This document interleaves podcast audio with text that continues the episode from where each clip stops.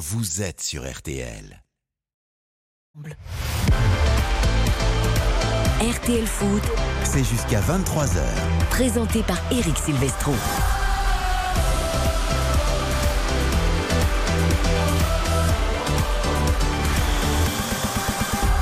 Bonsoir à tous, ravi de vous retrouver pour RTL Foot vendredi, samedi et dimanche 20h, 23h au menu. La troisième journée de Ligue 1 qui débute entre un match déjà des extrêmes, même si ça ne fait que deux rencontres depuis le début du championnat. Nantes a besoin de points, Nantes est dans le doute. Nantes n'aura peut-être plus d'entraîneur ce soir, mais Nantes reçoit Monaco qui a gagné ses deux premiers matchs à la Beaujoire ce soir. Philippe Audouin, bonsoir. Bonsoir Eric, effectivement, Nantes est sous pression et particulièrement son jeune entraîneur Pierre Aristouille. On va en reparler euh, dans quelques instants et ça s'annonce vraiment difficile pour Nantes ce soir face à l'AS Monaco qui a marqué déjà 7 fois en deux matchs. Ce sera notre grande affiche évidemment à partir de 21h. Messieurs, dames, pour ceux qui nous suivent en vidéo sur RTL.fr ou sur l'appli RTL, pour ceux qui nous écoutent simplement en voiture, mais qui vont être ravis de retrouver sa douce voix. Elle est de retour. Elle a fait plus de 1000 km, le bilan carbone n'est pas terrible, mais c'est ça le boulot. Quand il faut venir bosser, il faut venir bosser. Elle est là, on est ravis de la retrouver. Karine Galli, bonsoir. Bonsoir Eric. Comment allez-vous? Écoutez, je suis ravie de vous retrouver. Effectivement, j'ai fait un petit gassin donc dans le 83 jusqu'à Neuilly. C'était une longue aventure, mais je suis ravie de vous retrouver. En Fiat 500, ça n'avance pas. On a le droit de dire des marques? Oui, ou une Peugeot, euh, je sais pas moi. Oui, mais il 107, faut préciser. Une Fiat Mini. 500 sur l'autoroute, vous reculez. Ouais. C'est le principe. C'est Voilà. ça. Mais je suis là. Mais vous ravie. le style par contre. Bah écoutez, j'ai pris la location la moins chère, on va pas se mentir. hein. Il est là également avec nous. Il a passé tout l'été avec nous. On l'en remercie. On en sera ravis d'ailleurs l'accueillir régulièrement durant la saison euh, dans RTL Foot. Dave Apadou de France Football. Salut Dave. Eric Silvestro, bonsoir. Tout va bien Ben oui, je découvre que la Fiat 500 est peu recommandée et peu recommandable. Disons que c'est plutôt une citadine. Ah oui. On va dire ça comme ça. Il Quand- faudrait que je demande à Christophe Bourou, notre spécialiste auto. Mais jusque-là, on va y arriver. C'est plutôt une citadine pour pour la vie. faire de la route ou de l'autoroute, c'est tu vois la croix rouge. Ouais. C'est vraiment à ne pas prendre. Donc on cite pas les marques, mais eux, on les a. C'est bon, c'est habillé. Mais non, mais c'est vraiment un modèle en voiture particulier. très vendue Voilà. d'ailleurs. Et maintenant, même électrique. Ah, Pour aller flâner du côté de Monaco, juste en bord de mer, sur la French Riviera, c'est parfait. Mais pour faire euh, de l'autoroute, non. Voilà, la prochaine fois, Karine, vous prendrez la, la gamme au-dessus pour faire un peu plus de route. Salut Baptiste Durieux. Salut Eric, moi je suis venu en métro, tout va bien. Voilà, et c'est très bien. Et voilà. Eh oui, il est écolo. Nos amis écologistes et politiques vous encourageraient à C'est vrai. continuer à prendre les transports en commun et vous avez bien raison, surtout si vous n'êtes pas loin. Euh, Il y a du national ce soir. Exactement, troisième journée, euh, on a dépassé la demi-heure de jeu sur toutes les pelouses, 0 à 0 entre Orléans et Martigues, le Red Star qui mène 2-0 face à Sochaux, 0-0 entre Épinal et euh, le Gaulle FC, 0-0 entre euh, Cholet et Nancy, 2-0 pour Dijon face à Avranches, Nîmes qui mène face au Mans 1-0, un partout entre Niort et Villefranche, et puis 1-0 entre... euh, J'ai pas le nom de l'équipe là. Comment Entre- ça, vous n'avez pas de nom de l'équipe? Il y a, un- il y a un carré Non, alors sur le- score. sur le Alors c'est face à Châteauroux qui est mené 1-0 par une équipe dont l'identité sera à découvrir euh, après le teaser. Ah d'accord, très bien. Ah si si, Marignane Gignac, Côte Bleue Football Club. Bah, le Sud, enfin Oui, et Marignac Gignac c'est le sud. Voilà, bon, c'est Ah mais noté. il y a des nouvelles équipes en national, a- c'est pas des noms évidents quoi. Gaulle, c'est Lyon, ça j'ai retenu. Gaulle c'est Lyon. C'est du côté Voilà, de par exemple Nancy c'est clair, Châteauroux c'est clair. Après le reste c'est un peu c'est technique. Bon, le national, on apprend nous aussi la géographie française grâce au national. On s'y prend à deux fois pour l'instant en ce début de saison. Le menu donc, les compos de Nantes-Monaco. Est-ce que Monaco va enchaîner par un troisième succès euh, consécutif? Est-ce que Nantes va réagir toutes les compos avec Philippe Audouin dans quelques secondes? Les paris, euh, Winamax, juste après Karine Galli, la pression, hein, parce que ça a plutôt bien parié depuis le début de l'année. Il y a eu des très grosses cotes de passé sur l'antenne de RTL. J'ai parié chez moi aussi, j'ai été très forte. Donc vous allez devoir répondre pour cette troisième journée de Ligue 1. Il y aura ensuite évidemment la présentation de Marseille-Brest. Ce sera demain à 19h en raison de la canicule. Vous vivrez donc la deuxième mi-temps dans RTL Foot. Et Paris Saint-Germain-Lens, ce sera la grosse affiche demain soir à 21h en intégralité. On vous dit tout sur ces deux rencontres entre 20h15 et 20h30. Et puis à partir de 20h30, c'est le rendez-vous du vendredi pendant cet été. Le Conseil de l'Europe, le meilleur du foot européen. La première ligue qui évidemment met le feu au mercato. Et puis en Espagne, l'affaire Rubiales qui refuse de démissionner le président de la fédération après son baiser volé à Jennifer Hermoso. Le Real qui a débuté la saison à fond avec notamment un super Bellingham. Tout ça, on en parle avec Bruno Constant et Mathias Valton. Juste un petit mot sur euh, l'Espagne. Euh, on apprend à l'instant que les 23 championnes du monde refusent de jouer pour euh, leur sélection sous la direction actuelle. C'est un communiqué qui est tombé il y a quelques secondes. Ça, c'est peut-être la meilleure des pressions, en effet, pour que le président démissionne. On en parle tout à l'heure avec Mathias Valton. Spencer est là à la réalisation avec Léa. 20h, 23h, RTL Foot, c'est parti. RTL Foot, Avec Eric Silvestro.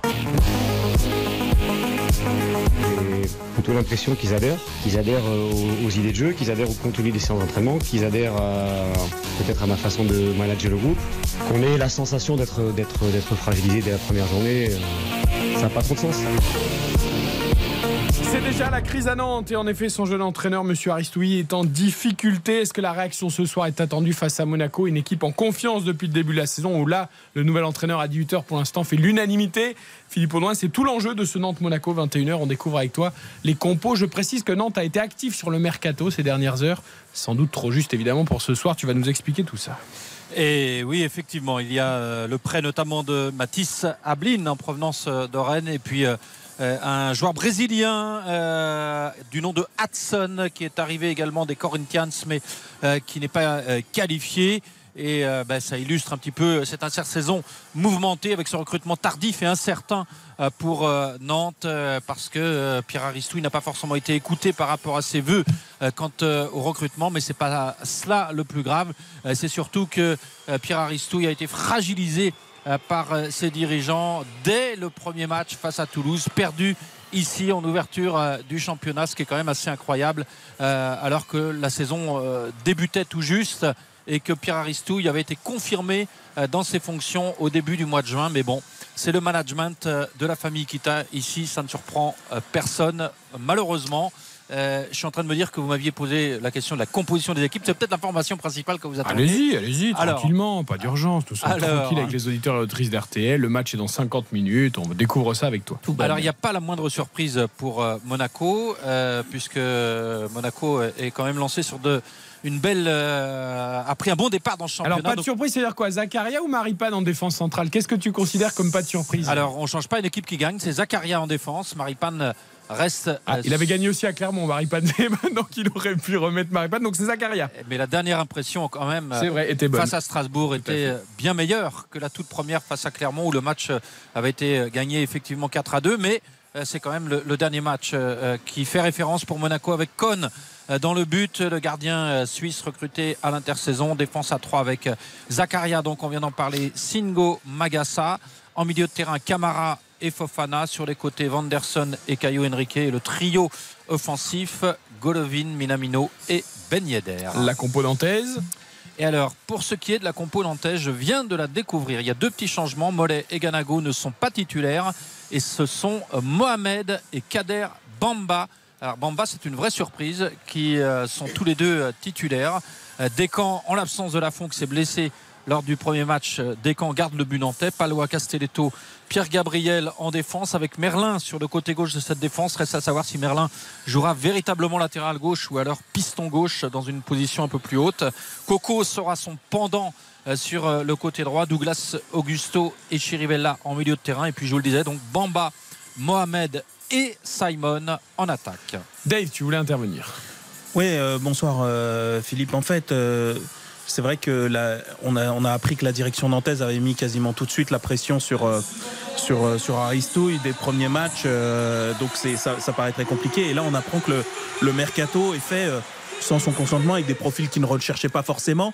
Enfin quoi, le, le- c'est- ça, ça devient, ça devient inéluctable en fait. Là maintenant, c'est quoi C'est quoi C'est une question d'heure. Ouais, c'est quoi C'est le temps de trouver. Certains le- disent que la décision est même déjà prise Voilà. et que forcément s'il y avait un succès contre Monaco, ça poserait peut-être un peu problème. Eh oui. Mais sinon, ce serait déjà décidé. C'est ça, c'est effectivement euh, la situation telle qu'elle est. Euh, les dirigeants sont euh, clairement en recherche d'un remplaçant déjà pour Pierre Aristouille. Alors effectivement, si Nantes venait faire un petit exploit ce soir face à Monaco, ça pourrait quand même euh, brouiller les cartes et les dessins des dirigeants nantais qui, quand même n'ont aucune cohérence dans leur fonctionnement. Mais bon, ça fait 16 ans, hein, on Oui, les connaît ici. Euh, Il n'y a rien de nouveau. hein. C'est ça surtout Philippe, mais moi c'est euh, euh, l'incohérence totale parce que déjà en fait Aristouille et je n'ai rien contre lui, il a obtenu un contrat de deux ans en gagnant un match contre Angers qui était déjà en Ligue 2 depuis belle lurette lors, de, lors la dernière journée. Donc déjà, en fait, ce qu'on avait vu sous Aristouille, c'était pas extrêmement euh, C'est 6 matchs. Oui, mais je crois- C'est 6 je- matchs, 4 défaites, je- un nul, oui, une victoire. oui, hein. oui, non, mais- victoire mais- et ça te permet d'obtenir un contrat Non. de deux ans et derrière tu es condamné avant même de commencer la saison. Il n'y avait aucune raison que la saison démarre en trombe et que Nantes gagne ses deux premiers matchs. On savait que ça allait être une saison galère. Donc comment les Kitaï peuvent prendre une décision à la 38e journée et finalement dès la, euh, le début championnat se dire on a fait une erreur. Nantes était en énorme difficulté l'an dernier, ils se sont affaiblis affaibli. Il y avait au- aucun genre euh, motif d'espoir pour ce début de saison. Alors tu. enfin, C'était- quand même un cadeau empoisonné hein, euh, pour Pierre Aristouille Bon, enfin, euh, de prendre l'équipe à quatre matchs de la fin la saison dernière pour la sauver. Moi, je ne le juge pas sur cette fin de saison, contrairement à ce que vient de dire Karine. En revanche, l'incohérence, elle est de lui accorder la confiance au début du mois de juin pour deux mois plus tard faire machine arrière alors qu'on l'a pas encore vu à l'œuvre. Mais c'est Kita. C'est une gestion. On est d'accord. Voilà, c'est une gestion que l'on connaît. Alors, c'est pas parce qu'on n'est pas surpris qu'il faut pas en parler, qu'il faut pas dénoncer ça, parce que je trouve que pour un entraîneur, c'est terrible d'être à Nantes aujourd'hui. Moi, je repense à Antoine Comboiré, qui a une situation euh, qui Bah, était Souvenez-vous ce qu'il a dit à la fin. après avoir remporté la Coupe de France. Oui. Il vient Bah, quand même de remporter la Coupe de France. Il met un énorme taquet terrible. à ses dirigeants sur la pelouse, quasiment. C'est leur méthode. Ce sont des gens qui peuvent changer d'avis du- d'une minute à l'autre, qui sont très impulsifs. C'est c'est comme ça. Voilà. Voilà. fou de diriger un club de cette façon. Non, mais je veux dire, que tu le fasses au début quand tu es un peu inexpérimenté, quand il venait de reprendre le club et qu'effectivement il a fait euh, beaucoup d'erreurs. Mais au bout d'un moment, tu as compris comment ça fonctionne à peu près le, le- le- le foot. C'est-à-dire que tu peux pas, effectivement, comme le dit Karine, dire je te file un contrat de deux ans sur la foi d'une seule victoire contre Angers qui était déjà condamné. Mais si tu le fais, par contre, faut la, faut la, faut la maintenir un petit peu cette confiance et savoir, ok, sur quoi on part, sur quel projet, etc. Ça peut pas être, euh, ça, ça peut pas se faire comme ça. Ça peut pas être au gré de, tiens, un match nul, celui-là il me plaît, celui-là il me plaît pas. Je te file un contrat, je te le retire. Ça n'a ni queue ni tête. Je ne comprends pas. que Rien n'est pensé quand Pellissier il est pris pour Auxerre. Ok, Auxerre tombe en Ligue 2, mais ils se disent que c'est un bon entraîneur et qu'avec Pellissier en Ligue 2, ils pourront peut-être remonter. Aristou, il était dans la maison, oui, très bien, mais en fait, c'est pas ça qui doit te dire je prends la bonne décision. Il faut que ça soit un minimum réfléchi. Et comme tu dis, avec toutes les erreurs que les Kita ont fait, ils ont fait quand même aussi des bonnes choses. Ils ont gagné Bien finalement sûr, une Coupe sûr. de France, mais tu as l'impression qu'en fait, on revient à Kita qui rachète le club et qui euh, vire les entraîneurs à tour de bras. Alors là, on est extrêmement négatif, Philippe. Un petit motif d'espoir quand même pour les supporters euh, nantais, parce qu'en Un face, point de ciel bleu. non, mais parce que pour l'instant, en plus, Monaco marche plutôt fort. On verra si ça se confirme ou pas. Et Guardiola qui arrive sur le banc. C'est que dans le jeu, Nantes n'a pas été ridicule et Nantes s'est même procuré pas mal d'occasions euh, lors de ces deux défaites. Et Pierre Aristouille a notamment noté que dans l'équipe type de l'équipe du lendemain de journée, les deux gardiens de Toulouse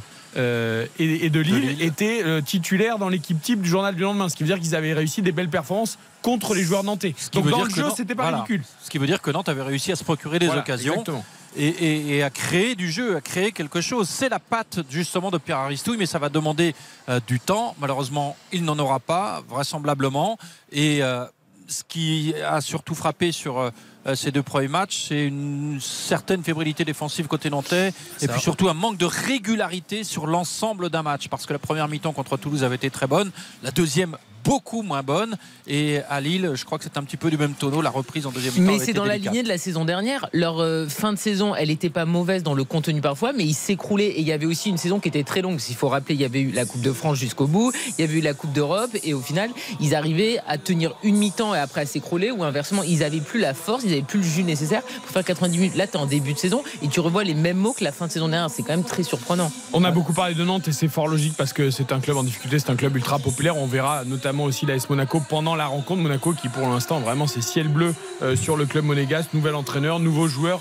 Pour une fois, on va dire mercato plutôt intéressant. Deux matchs. Il pourrait d'ailleurs se renforcer Et avec l'arrivée de Balogun, euh, qui serait un plus aussi pour euh, cette équipe de l'ASM. Ce qui est On une va petite voir. surprise quand même, On va voir si ça confirme ou pas. fini La, la- la saison passée, Monaco de reprendre avec autant de, calme, de certitude. Puis il y a l'affaire Ben Yedder qui aurait pu aussi te déstabiliser à la fois le joueur, puis même un petit peu l'équipe, parce qu'on parle du capitaine et probablement d'un des deux ou trois meilleurs joueurs, sinon le meilleur. Et pourtant, ils ont l'air de se gérer à peu près bien cette situation. Et on fait Après, quand tu regardes contre Clermont, évidemment, la Ils ont été victoire, bougés, hein. Oui, ils ont euh, été 4-2, mais le contenu n'était pas non plus très rassurant. Et je trouve que contre Strasbourg, Strasbourg était extrêmement naïf aussi. Tu viens à Louis II, tu mets deux attaquants. Quand t'as les trois en folie, quand t'as Minamino, qui est une recrue, on va dire, hein, parce que vu Oui. que c'était un fantôme l'an dernier, quand t'as Golovin, qui est une valeur sûre, et Ben Yedder dans euh, cette forme-là, t'as quand même de grandes chances de payer. punir l'adversaire. Et c'est vrai que Strasbourg avait été quand même très naïf. Et je pense que l'idée de jouer à deux pointes quand t'es Strasbourg euh, à Louis II, euh, au début, virage, je pense qu'il n'a pas eu Et forcément. puis une ce qui était intéressant, c'est ce pressing des milieux que demande Uther. En tout cas, les, les principes du coach ont l'air de passer pour l'instant, à confirmer peut-être dès ce soir contre Nantes. Et sans doute, si ça se passe bien ce soir contre Nantes, les côtés, le premier bien, vrai test, ce sera Lens le week-end prochain à Louis II. D'autant que Lens aime bien venir jouer à Louis II. En Et général, ils des aiment bien faire euh, de bons Et résultats. donc ce sera peut-être un premier test, en tout cas pour cette équipe de Monaco qu'on n'attendait pas à Paris Fête et qui pour l'instant brille. Philippe, on te retrouve tout à l'heure. Euh, nous allons parier sur cette rencontre, évidemment, Nantes-Monaco. Justement, à l'avantage de Monaco, en tout cas pour les supporters nantais, il y a peut-être de jolis coups à faire, puisque la victoire nantaise est cotée à 4,90, 10 euros de misée, 49 euros de gagné, 3,90 le match nul, 10 euros de misée, 39 euros de gagné, et 1,74 la victoire monégasque, 10 euros de misée, 17,40 euros de gagné. Karine, pour sa première de la saison. La pression. Je vous propose. Non. Une cote à 3,65 et je change. Vous savez, c'est une Alors nouvelle là, saison pour moi. Nouvelle saison, nouvelle femme. Exactement.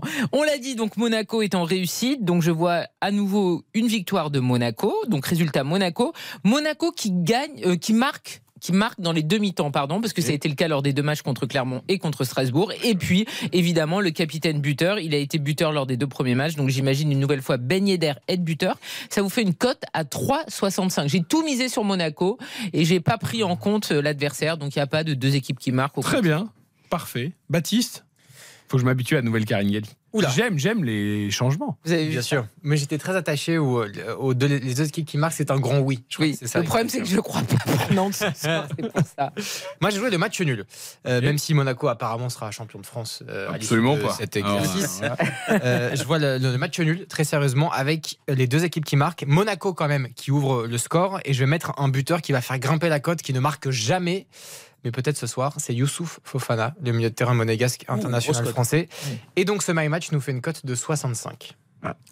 Ouais. Et depuis qu'il a passé sa 46 en début de saison, il, Ah est, ouais, ouais, il est chaud patate. il- veut faire grimper les, Il a beaucoup de panache chez il veut faire grimper les enchères. Combien la dernière fois que j'aurais passé cette cote-là avec Ah, toi mais c'est pas mal quand même, 46 pour débuter la saison. Voilà pour les paris de Monaco. Dans 40 minutes, le coup d'envoi donc de ce premier match de la troisième journée de Ligue 1 entre Nantes et Monaco. Nous, juste après la pub, on évoque ceux de demain. Les matchs de demain entre Marseille, Brest et Paris Saint-Germain et Lens. À tout de suite. RTL Foot, Présenté par Eric Silvestro. Eric Silvestro, RTL Foot.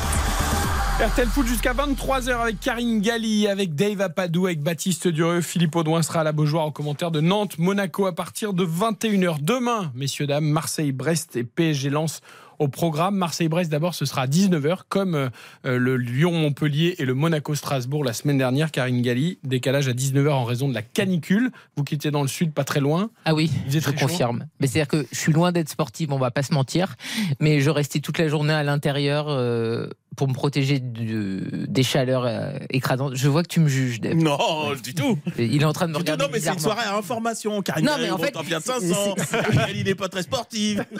On, on lance une collection pour. euh, Non mais sera- honnêtement, c'est intenable. Il n'y a absolument pas d'air. Donc évidemment qu'il faut protéger l'intégrité des joueurs et je vois pas comment ils auraient pu jouer à 17h. Même 19h, je trouve que c'est beaucoup trop tôt. Mais Enfin, vu qu'on peut pas faire des nocturnes comme en Espagne, on, a- on devrait faire à 22h honnêtement, vu les températures actuellement. C'est une femme de la nuit. Et Oui. tu vois, il y avait Martine, et maintenant il y aura Karine. Voilà. Et Martine à la plage, Martine à l'école, bah, il y aura Karine. euh, Karine s'enferme chez Karine elle. s'enferme chez elle, Mais Karine on- fait du sport. On veut voir du beau spectacle. En Espagne, ils jouent très souvent à 22h, ce qui est logique finalement. Le climat change, les températures changent, messieurs. Même 19h. Mais par contre, en Ligue suis 2, en. Ligue 1 à 15h le dimanche, ça pose pas de Mais problème. c'est Mais, par contre, à 17h, on met à 19h. Enfin, Oui, bon. mais en fait, 17h, 19h, en vrai, ça change quasiment à rien. S'il fait extrêmement chaud, aujourd'hui, à Marseille, il y avait ressenti combien? Ressenti 38 41. Ressenti 41. Waouh. C'est beaucoup trop. Écoutez, J'ai eu. classico ça. Pour vous raconter notre vie, hein, puisqu'on est là pour se raconter notre vie ici, Mhm. j'ai eu 43 à Rome cet été et c'était pas ressenti, c'était réel. C'était intenable. Et, et on a voilà, on a Comme un même- poisson dans l'eau. Bon, on a beaucoup bu d'eau, voilà. Et la- quelques, Mais attendez, euh, La quelques grande gélatines. différence, c'est que moi, je ne demande pas à Aubameyang et à, à Tutti Quanti de gambader. Oui, c'est jouent pas un bon. match de foot. Après, j'ai pas le physique d'Aubameyang non plus, ni l'entraînement, tu vois, donc ça compense en Non, fait. non, je on est dé- chacun à notre Je max. propose qu'on dé- dé- délocalise les premières journées en Norvège, comme ça on sera à peu près content. non, mais pourquoi on les fait Non, pas non. à 22h Pour le coup, c'est très bien de pouvoir jouer à 19h. Mais ça, c'est très bien parce qu'il n'y a pas d'impact sur Voilà. euh, la suite du programme. Exactement. Donc pour l'instant, on en reste là. Marseille-Brest, match intéressant parce que Marseille a plutôt bien débuté sa saison en Ligue 1, même s'il y a ce 2-2 à Metz qui, qui a fait un peu tâche. Il y a eu cette, évidemment cette élimination au troisième tour préliminaire contre le Pana. Et Brest a gagné ses deux premiers matchs.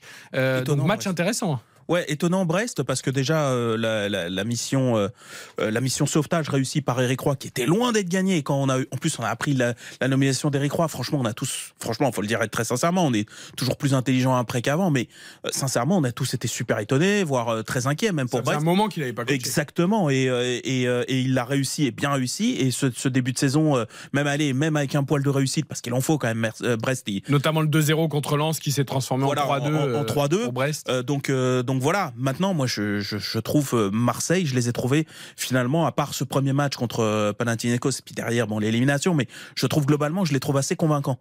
Honnêtement, je trouve que dans le jeu, ils montrent des choses. Tu sens le potentiel de cette équipe. Tu sens des joueurs qui sont euh, qui sont assez préparés. Je pense notamment à Jonathan Klaus qui a eu un, un, après Coupe du Monde assez compliqué. Tu le vois, tu le vois très très bon. Aubameyang que j'attendais peut-être pas tout à fait. euh, Après Coupe du Monde qu'il n'a pas disputé, hein, pour être tout à fait. voilà, et- exactement, voilà. Et, euh, et Aubameyang, je le trouve très bon. Moi, je trouve que cette équipe est très complète. C'est un des plus beaux effectifs de France, franchement. Qui va être renforcé par Joachim Correa, euh, on va en parler euh, tout à l'heure aussi dans le Conseil de l'Europe, qui va sans doute perdre Matteo Gendouzi. Euh, un petit Mais il y a mot, ouais. abondance de bien au milieu, on va dire.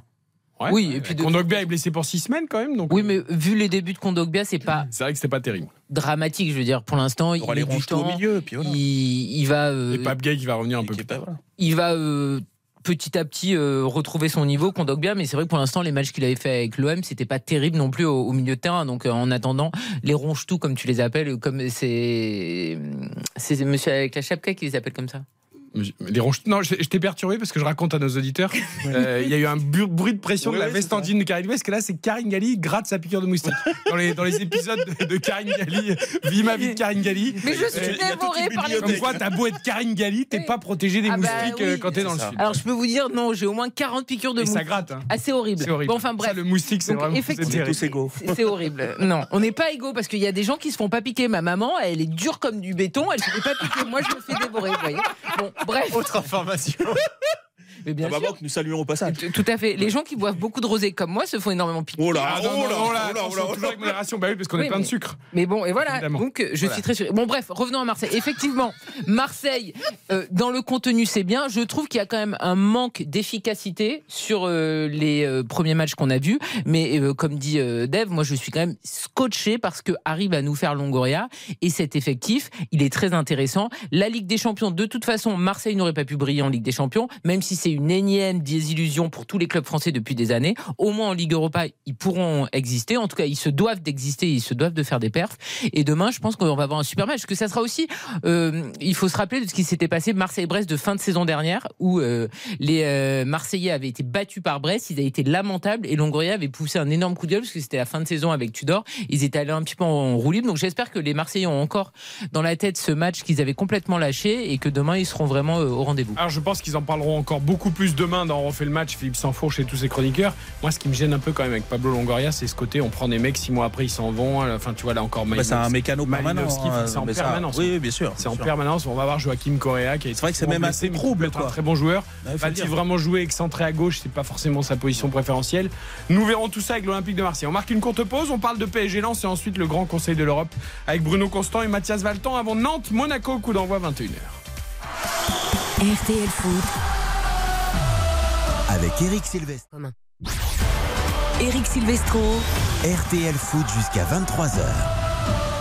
Avec le retour de Karine Galli, Dave Apadou toujours avec nous, Baptiste Durieux. Avant d'évoquer PSG Lens, la grosse affiche de cette troisième journée, un point sur les scores de National avec Baptiste. C'est la mi-temps, c'est Nancy qui mène 1 à 0 sur la pelouse de Cholet, 3-0 pour Dijon qui déroule face à Avranches, toujours 0 à 0 entre Épinal et le Grand Ouest Association Lyonnaise Football Club.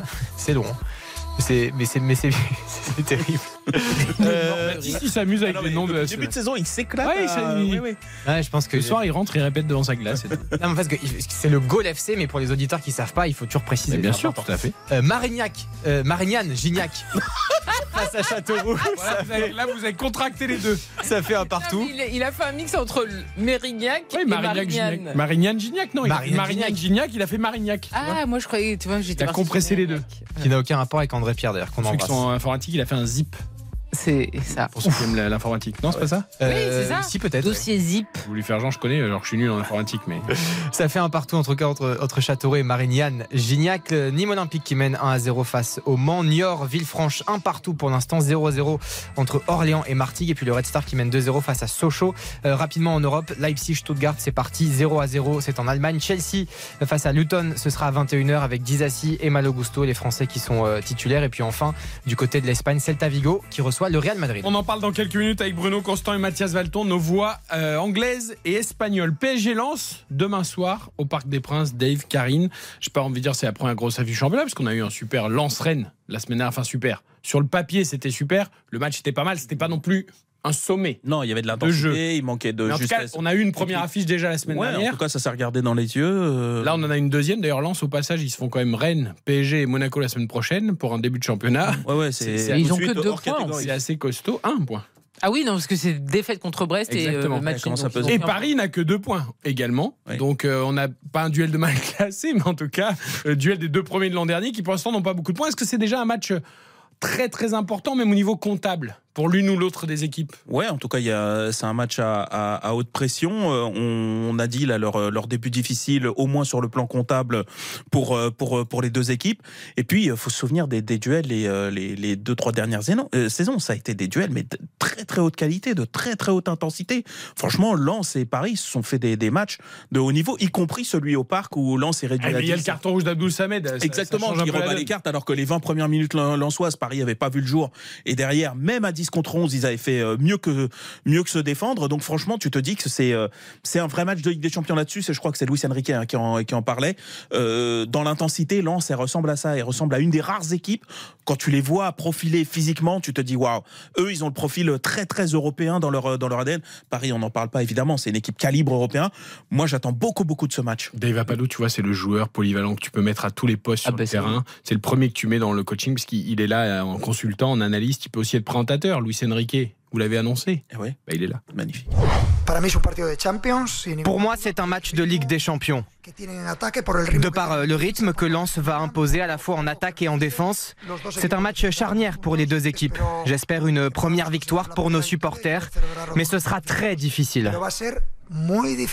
Très impatient, Luis Enrique. Vous, vous avez un petit regret, Karine Oui, moi je suis un petit peu déçu que, que finalement ce choc, parce que c'est un vrai choc, et euh, Dave l'a rappelé, les derniers euh, matchs qui opposaient les deux équipes étaient vraiment des gros matchs et on était euh, à chaque fois euh, mm, satisfait en tout cas du contenu. Et je trouve que ça arrive trop tôt dans la saison parce que les équipes ne sont évidemment pas toutes prêtes. On a vu par exemple le week-end dernier que un Dembélé et un Mbappé étaient sur le banc. Ils ont bien aidé quand même quand ils sont rentrés. Oui, Ils, ils ont des, ils sont des achats, ils ont envie. dire, là, euh, Paris et Lens ne sont pas totalement rodés. Il y a eu beaucoup euh, de changements du côté de Paris, avec euh, des joueurs et aussi avec des entraîneurs. À Lens, ils ont incorporé aussi des nouveaux joueurs. Donc je trouve c'est un petit peu dommage que finalement ces deux équipes qui doivent nous régaler n'aient pas un petit peu plus de vécu chacune de leur côté. J'aurais préféré voir ça au bout de la 15e journée. quoi. Eli Wahi, par exemple, sera bien du déplacement dans la capitale. Il devra avoir juste quelques minutes. Sera-t-il titulaire? Sans doute pas. En tout cas, il sera bien euh, du déplacement. On écoutera à la mi-temps Francaise là-dessus. Il a dit qu'il viendrait pas pour faire du tourisme. Eli Wahi, néanmoins, c'est peut-être encore un peu tôt, Karine, pour Ah oui. l'intégrer titulaire. Il Mais était dans les tribunes la semaine dernière pour la présentation euh, face à Rennes. En tout cas, Francaise, écoutez-le. On lui a beaucoup parlé de ce, seulement ce point pris en deux matchs pour le Racing Club de Lens. Ça a pas l'air de la foulée. Alors, tendez bien l'oreille parce qu'au début, il faut quand même être bon en maths. Ah Euh, mais après, ça s'éclaircit, vous inquiétez pas.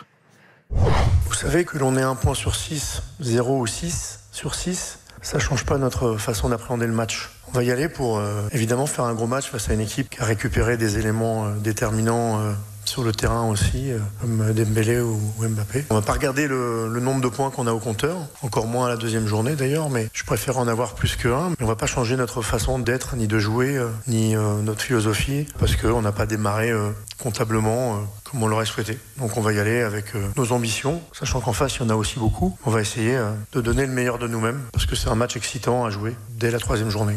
Voilà, il n'est pas inquiet du tout, Francaise, de ce qui s'est passé, cette défaite à Brest, alors que Lens maîtrisait le match. Contre Rennes, ils ont plutôt maîtrisé le match aussi, mais ils auraient pu aussi le perdre parce que Rennes a eu des grosses occasions. Samba les a En- bien, en fin de bien rencontre. sauvés du braquage. Voilà, pour l'instant, il manque clairement un- l'attaquant. Hein, Openda, pour l'instant, n'a pas encore été remplacé sans faire offense à Guy Lavogui ou Sotoka qui ont joué en pointe euh, depuis le début de la saison. Voilà, Lens ça arrive, euh, mais avec des certitudes quand même. Le groupe Oui, n'a pas si changé que ça. Non, parce que ce qu'ils ont montré, euh, allez, on va dire dans le dans le squelette de jeu, on va on va appeler ça comme ça. Globalement, ça ressemble à ce qu'on voyait euh, l'an passé, c'est-à-dire euh, beaucoup de beaucoup de projections, beaucoup de physique, beaucoup d'in- d'intensité dans le pressing, etc. C'est vrai, Karine l'a rappelé, leur forme physique, elle est peut-être pas complètement optimale, donc ils ont du mal pour l'instant à faire 90 minutes pleines. Mais moi, ce qui ce qui va être intéressant, c'est qu'on a vu déjà. Bon, Francaise, on connaissait sa patte. Voilà, il la dessine depuis maintenant plusieurs années. On sait ce qu'ils font.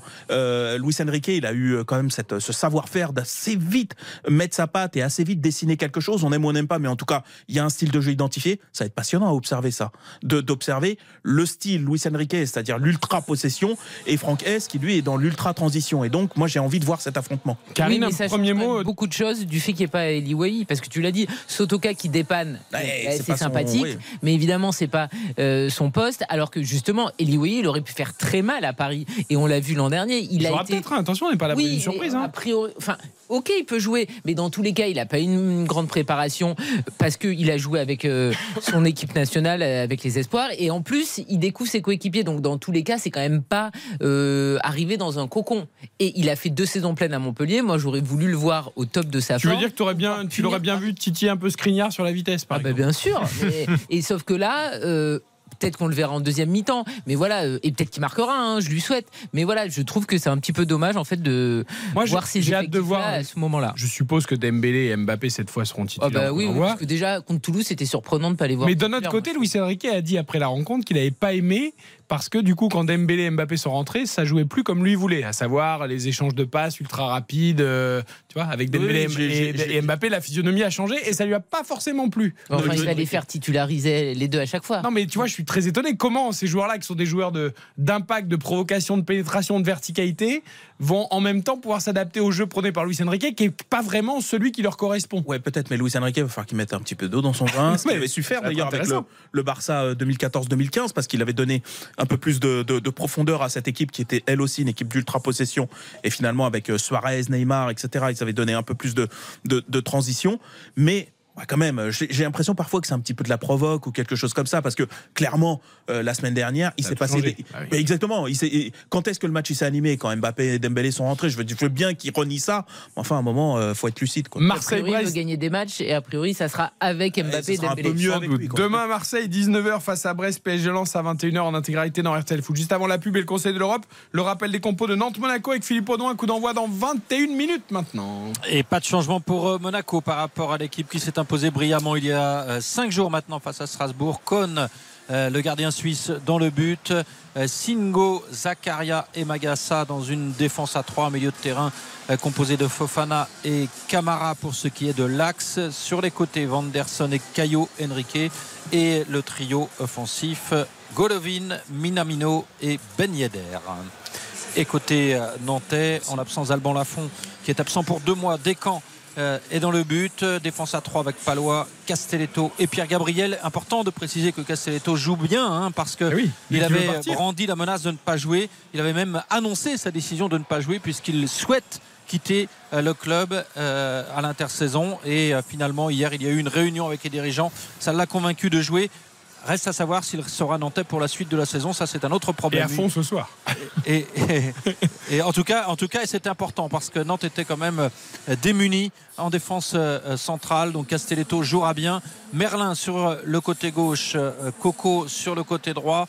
Un milieu de terrain composé du capitaine Chirivella et Douglas Augusto, transfuge du PAOK Salonique. Et le trio offensif, euh, petite surprise, Kader Bamba avec euh, Mohamed et Simon. En tout cas, nous aurons 2, 3, 4, 3, l'un face à l'autre avec des pistons et trois défenseurs centraux. Merci Philippe, à tout à l'heure pour le qu'on envoie de ce Nantes-Monaco. Courte pause, le Conseil de l'Europe, à tout de suite. Eric Silvestro. RTL Foot jusqu'à 23h.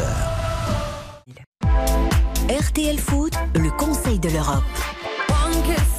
Le meilleur du foot européen, vous le savez, c'est votre habitude, c'est votre rendez-vous, l'un de vos rendez-vous préférés dans RTL Foot avec nos voix européennes partout dans les grands championnats. Bruno Constant, notre voix anglaise là. Salut Bruno. Good evening à tout le monde. Il a des livres sterling plein les poches, des chéquiers partout.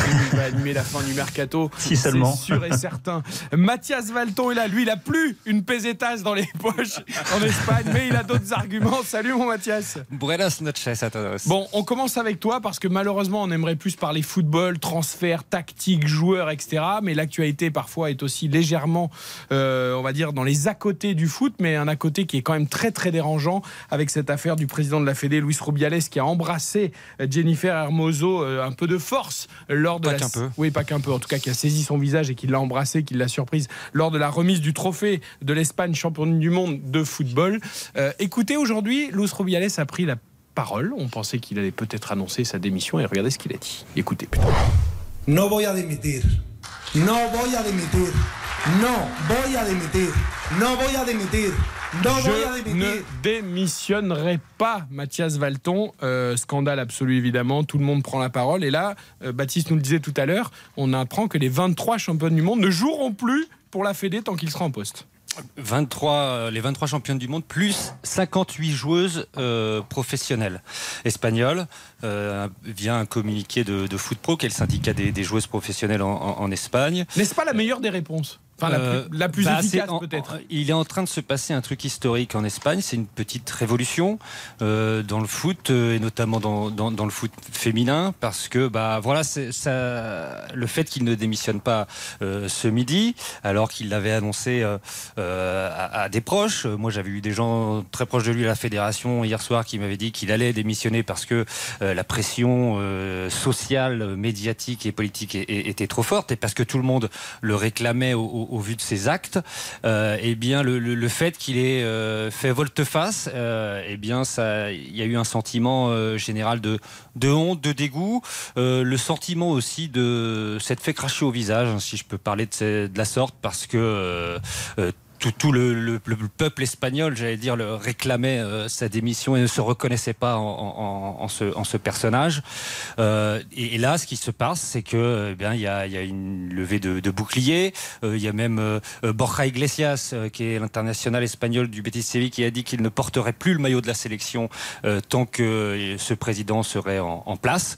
Donc c'est vraiment ouais, là une onde de choc sans précédent pour le pour le football espagnol. Karine, c'est plus de l'indécence, c'est de la provocation. Là, carrément, ça sortie cet après-midi. Et encore une fois, j'insiste sur la réaction des joueuses euh, qui vont, en quelque part, peut-être euh, trouver la solution euh, grâce à leur mobilisation. Oui, mais il faut quand même rappeler aussi que ces joueuses, certaines d'entre elles, étaient en conflit euh, ouvert avec leur sélectionneur, qu'elles s'étaient mises en retrait de la sélection et que les autorités n'avaient pas cédé à l'époque et que c'était pas des joueuses de seconde zone, c'était les meilleures joueuses de la Rora. Il y avait même Putellas. C'est-à-dire qu'on n'a pas fait comme avec Corinne Voilà, Putellas qui à l'époque était blessée mais qui avait dit qu'elle était totalement solidaire des joueuses. Et finalement elle n'avait pas eu gain de cause. Et leur sélectionneur est resté en poste. Et c'est même lui qui les a coachés pour arriver en finale et gagner. Mais quand tu vois les scènes de célébration c'est très étrange parce qu'il était très souvent seul avec son staff et les joueuses n'en voulaient déjà plus.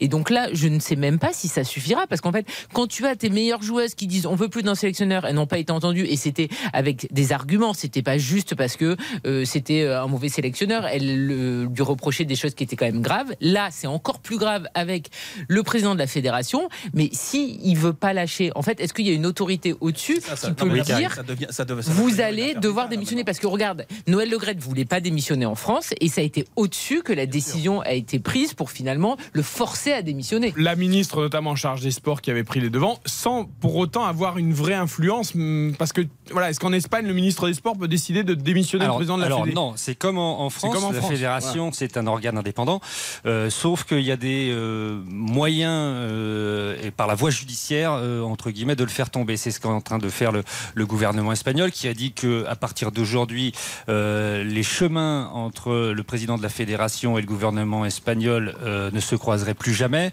et qu'ils allaient tout mettre en œuvre, et en tout cas qu'ils avaient déjà lancé toutes les démarches pour qu'il soit suspendu de sa, fonction, c'est-à-dire qu'ils ont le Conseil supérieur du sport à, à porter plainte, qui, fait partie du gouvernement, à porter plainte euh, personnellement euh, devant le tribunal arbitral du sport, qui doit se réunir lundi prochain. Ils ont porté plainte pour faute grave.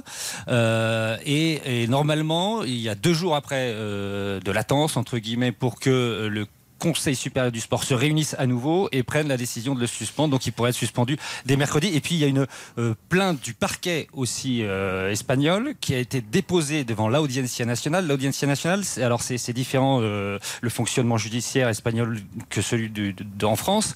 L'Audiencia nationale, pour résumer, c'est le tribunal qui juge les, dé- les délits, les crimes les plus graves à l'échelle nationale. Donc là, il y a le, gouvernement espagnol a, mis tout en, en- en marche, toute l'artillerie lourde, j'allais dire, pour euh, faire tomber euh, Luis Rubiales. Loin Et c'est par la voie judiciaire qu'il va tomber, je pense. L'idée de défendre Luis Rubiales, mais tout ça prend des proportions qui sont totalement exagérées. Quand on entend Mathias qui nous explique que c'est la plus haute juridiction des trucs les plus graves en Espagne, qui est obligé de se saisir d'un dossier, si ce monsieur avait la décence de reconnaître ses erreurs et de partir dignement, on n'en aurait pas en arrivé là. Je trouve que c'est incroyable, même si évidemment ce qu'il a fait est totalement condamnable et répréhensible, Mais il y a une autre, là. Il y a une autre question aussi parce que dans le sonore là qu'on a entendu justement Mathias, on entend qu'il est applaudi. Donc ça, Ça, veut dire qu'il est toujours soutenu.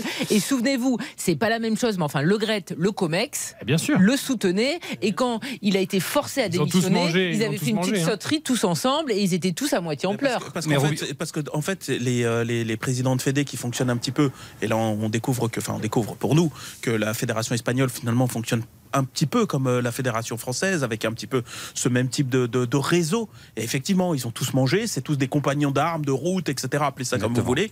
Et de toute façon, voilà. Et c'est pour ça qu'il veut s'accrocher, parce qu'en fait, une fois que tu as cette place, tu ne la perds plus quasiment à vie, sauf à la laisser. Et là, le truc, c'est que c'est lui qui pousse le, euh, le gouvernement espagnol dans ses derniers retranchements, parce que s'il avait eu la dignité, Ah oui. comme à un moment on a pensé que ce serait le cas, bon c'est bon, la pression elle devient intenable, je fais un pas de recul et généralement tu trouves toujours moyen de se recaser, on peut trouver ça dégoûtant, mais on sait que c'est la réalité. Là le problème c'est qu'il s'accroche, et comme c'est c'est- c'est passé en mondiovision cette image absolument intolérable, mais là il en va de l'image de l'Espagne. Et pour le coup, euh, alors évidemment, toute la planète football et notamment en Espagne a réagi, mais pas que, pas qu'en Espagne. Euh, moi, je tiens à souligner. Pas l'UEFA, hein, euh, dont il est vice-président. Non, mais moi je tiens vraiment à souligner C'est juste- le, le tweet d'Iker Casillas, ou en tout cas la réaction d'Iker Casillas, qui a quand même dit on aurait dû parler que des joueuses depuis cinq jours Et ouais. et nous n'avons pas parlé des joueuses. Je trouve que ça résume parfaitement. Alors évidemment, tout le monde a dit inacceptable, scandaleux, indécent, etc. etc. mais je trouve qu'Iker Casillas, Mathias, je sais pas comment tu l'as ressenti, mais j'ai trouvé que le fait de reciter les joueuses et de Il y dire en a beaucoup effet, qui l'ont fait, hein, c'est pas, c'est pas le seul. hein. oui, voilà. Alors c'est vrai qu'on le met beaucoup en avant, mais on, on- voilà quelque part, il leur réattribue ce titre de champion du Bah, monde et il remet un peu la lumière sur les joueuses. C'est ça qui est extrêmement dommage, c'est qu'il a dit, au lieu de parler de ce, ce petit miracle, hein, parce qu'on les attendait pas à remporter euh, euh, ce- cette Coupe du Monde, et, et c'est en plus un tournant euh, dans l'histoire du, du- du- du sport féminin en, en Espagne. Il y a eu tout un pays qui était sous le charme, ça a embrasé tout le pays cette victoire en Coupe du Monde, et en l'espace de, de deux heures, et ben euh, Luis Rubiales, il, a tout balayé et c'est passé. Finalement, ça a été complètement évincé, et maintenant on, on en parle prat- pratiquement plus. Et ça, c'est vrai que c'est extrêmement dommage.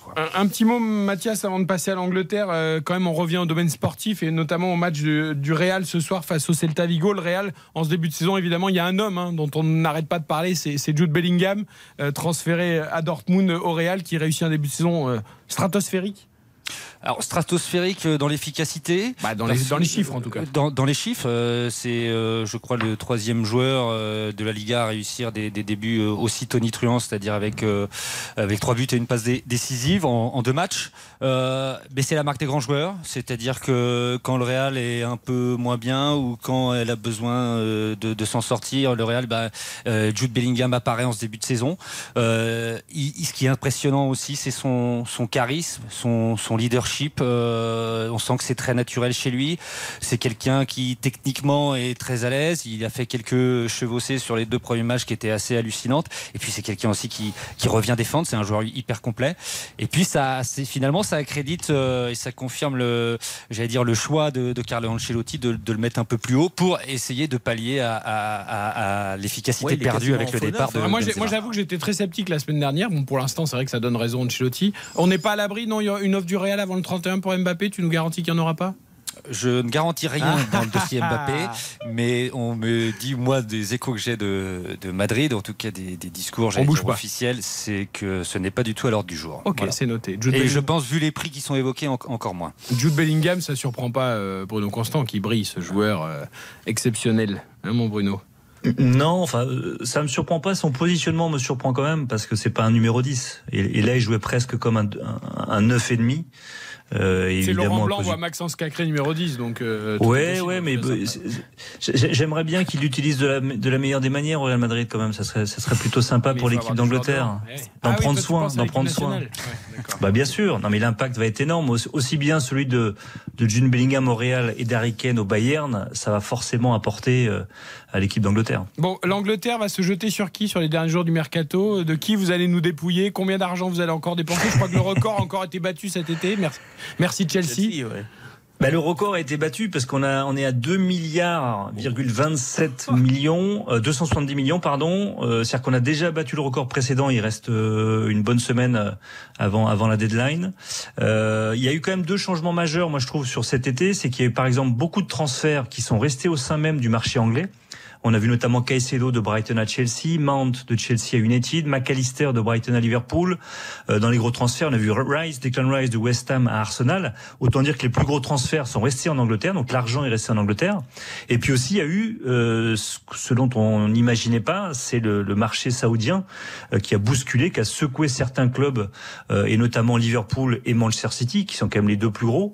Euh, City ne pensait pas perdre Ryan Mahrez et ajouter la blessure de Kevin De Bruyne, bah, ça a un peu chamboulé les plans de, de, de Pep Guardiola, qui a prolongé Bernardo Silva, qui avait pourtant un bon de sortie, euh, qui là se retrouve 60 millions, on le précise. Doku a signé, mais je je pense que c'était plutôt dans, dans un rôle un peu différent, parce que ça fait quelques années que Guardiola il voulait apporter de la vitesse, de la percussion sur les côtés, notamment depuis le départ de Leroy Sané en, Ça en vient un peu 2020. suppléer le départ de Marès dans un style évidemment très différent, hein, mais euh, on va dire. Oui, dans un poste. style différent, même Voilà. si il, il avait Foden quand même qui était qui était sur le banc la saison passée, il a toujours Bernardo Silva. Là, c'est surtout au milieu de terrain. Là, par exemple, c'est euh, Nunez qui sont en train de faire le forcing, le, le portugais de, Wolverhampton. Ils étaient sur Paqueta, mais ça n'a pas pu se faire avec cette histoire de, Paris qui pourrait co- coûter cher aux Brésiliens.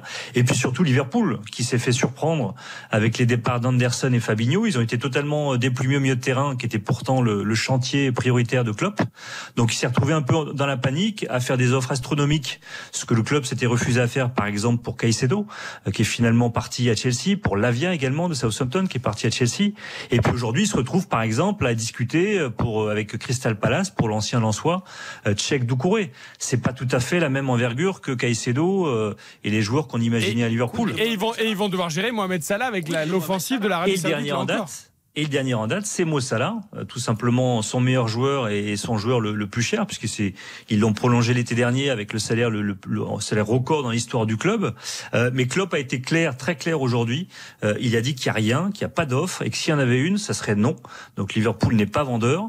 Euh, il y avait eu, ça fait écho aux déclarations de l'agent du joueur début août qui avait dit euh, on, a, on a prolongé l'été dernier, c'est pas pour partir de Liverpool cet été. Euh, depuis, c'était le 6 ou 7 août, depuis euh, ces silences radio.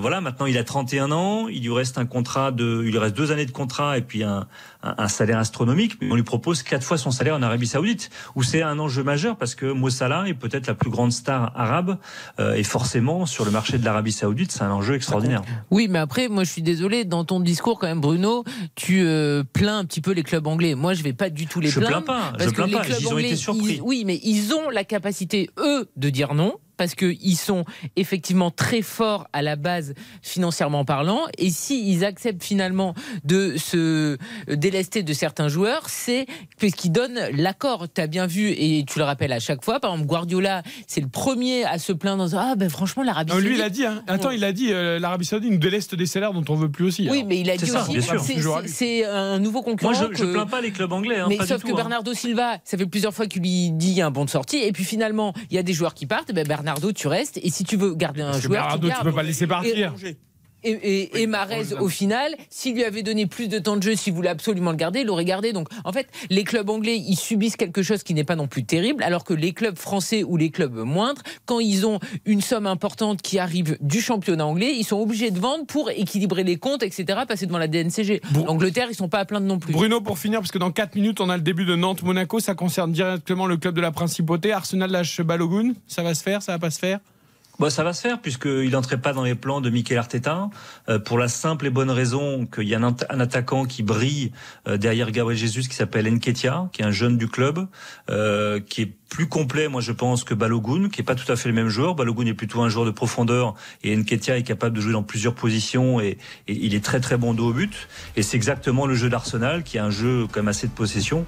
Et puis surtout parce que Balogun, il a une énorme cote sur le marché, en tout cas euh, pour Monaco, donc c'est une bonne affaire pour Arsenal. Allez, on guettera le prix en effet qui sera peut-être un peu surpayé, mais Monaco a besoin d'un joueur de profondeur. Ils n'ont pas ce style de joueur dans l'effectif et s'ils veulent nourrir leurs ambitions de podium et de Ligue des Champions, ça peut peut-être être utile. 20h57, pub, les infos avec Nathan Bocard et des championnats du monde d'athlétisme et le coup d'envoi avec Philippe Audouin de Nantes, Monaco. C'est RTL Foot et c'est jusqu'à 23h.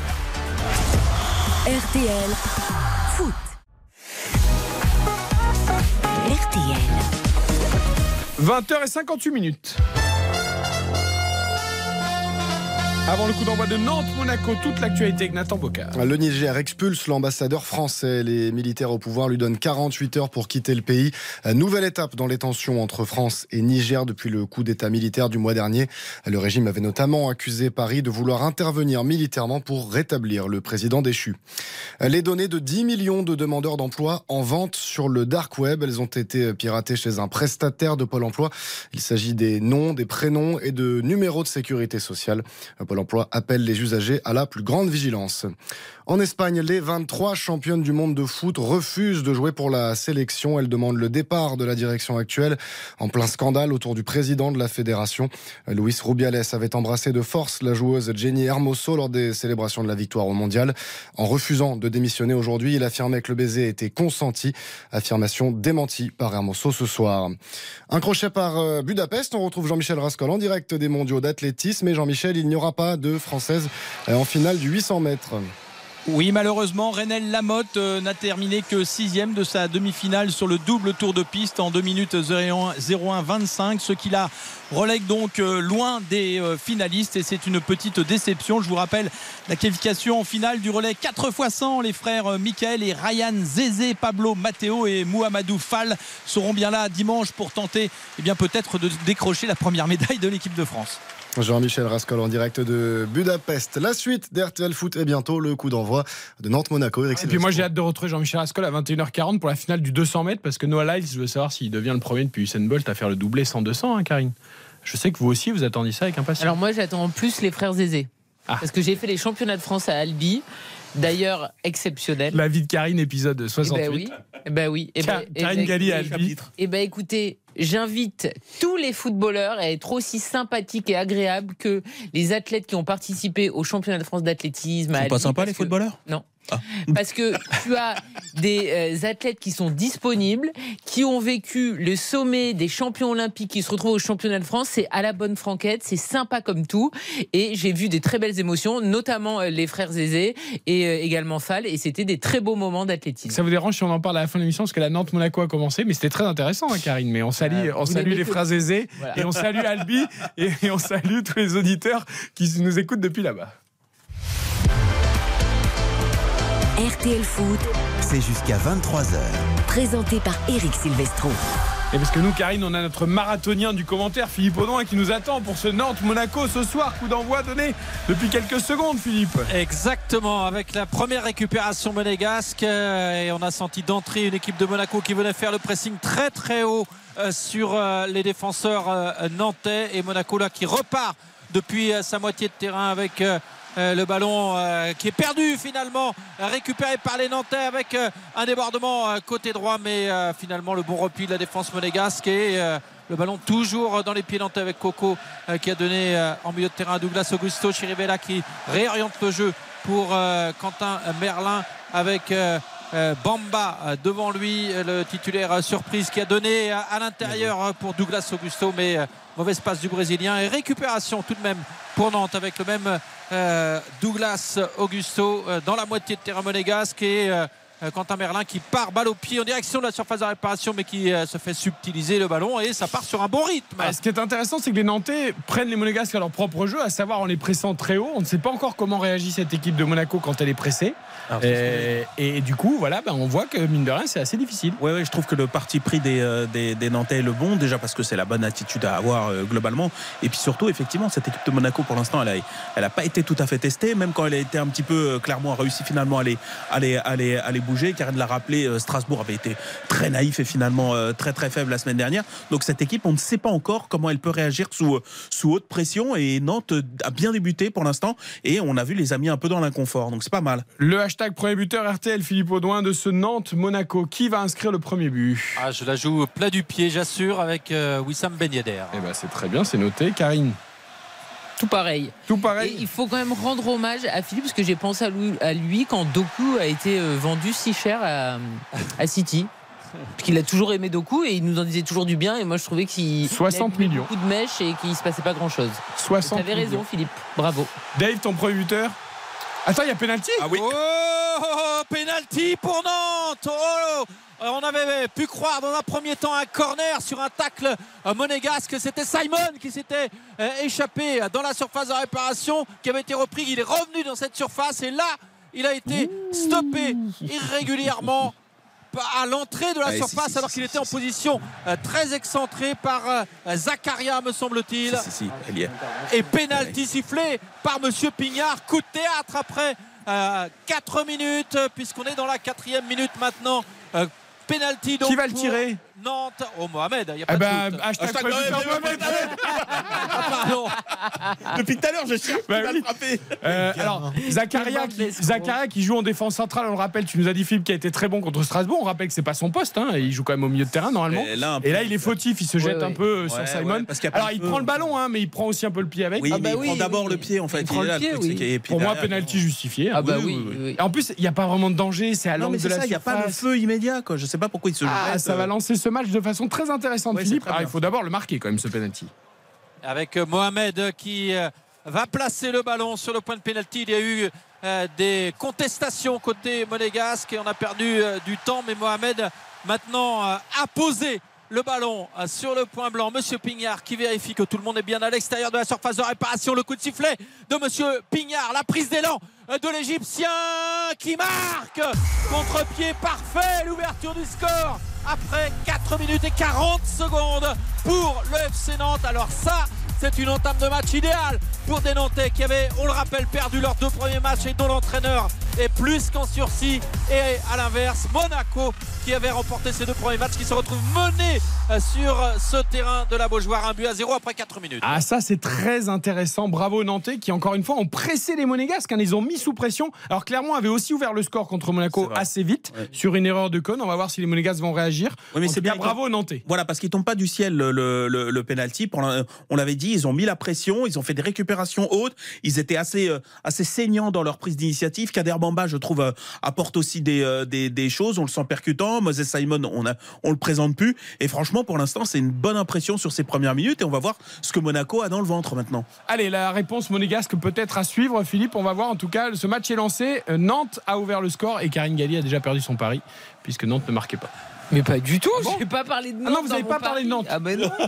Mais enfin. Non, non, vous avez pas C'est dit- quoi cette attaque? Je ne me, Il y a suis, Maldon, je me suis concentré sur Monaco. C'est vrai, non, parce que comme elle n'a pas dit les deux équipes marquent, Voilà. c'est vrai, ça J'ai dit perturbé. Monaco Non, non, mais c'est marque vrai. dans les Attends. demi-temps. Et C'est le vrai, pari c'est de vrai. Baptiste, c'est quoi là? Ah mais non, mais on est toujours très Il bon. est très bon là. Voilà, non mais c'est quoi? Là Tout va bien. là. Rappelle-le, rappelle-le. Alors, Barry de Baptiste, c'est nul. Deux équipes marquent. Allez, Monaco en premier. Ah oui, Voilà, ok. Allez, c'est bon. Au revoir. à chaque fois, cette petite case de la Oui. première équipe qui marque, à chaque fois, ça me met dedans. C'est Enfin, Allez, pour faut- aller à une cote à 76 aussi, euh, il faut prendre des risques. Allez, la réponse monégasque avec un bon coup franc pour les Monégasques, Philippe. Et oui, Minamino, encore victime d'une faute et Castelletto averti par monsieur euh, Pignard. averti, euh, carton jaune, le premier du match. Et euh, peut-être que c'est sous euh, l'influence de Minamino qui tout de suite s'est Ah, c'est assez justifié parce qu'il avait, en- il avait enrhumé euh, Castelletto d'un contrôle orienté et il partait quand même un peu vers le but. oui. Il est retenu, le carton jaune est assez logique. Oui, oui, il n'était pas du tout en position de dernier défenseur Castelletto, mais c'est vrai qu'il y avait danger Ah, mais derrière. c'est pas rouge, c'est jaune.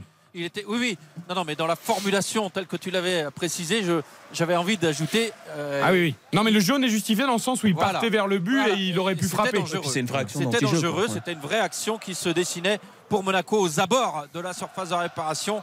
Et Minamino, là, euh, avec cette fin de corps, avec complètement euh, enrhumé, tu l'as très bien dit, Eric. euh, Castelletto, carton jaune justifié, même si j'ai l'impression que M. Pignard l'a donné un petit peu sous l'influence de Minamino qui tout de suite s'était relevé, avait contesté de façon véhémente. En tout cas, c'est un coup franc intéressant pour les Monégasques avec deux joueurs autour du ballon. Caillot, Enrique, c'est lui qui frappe du pied gauche.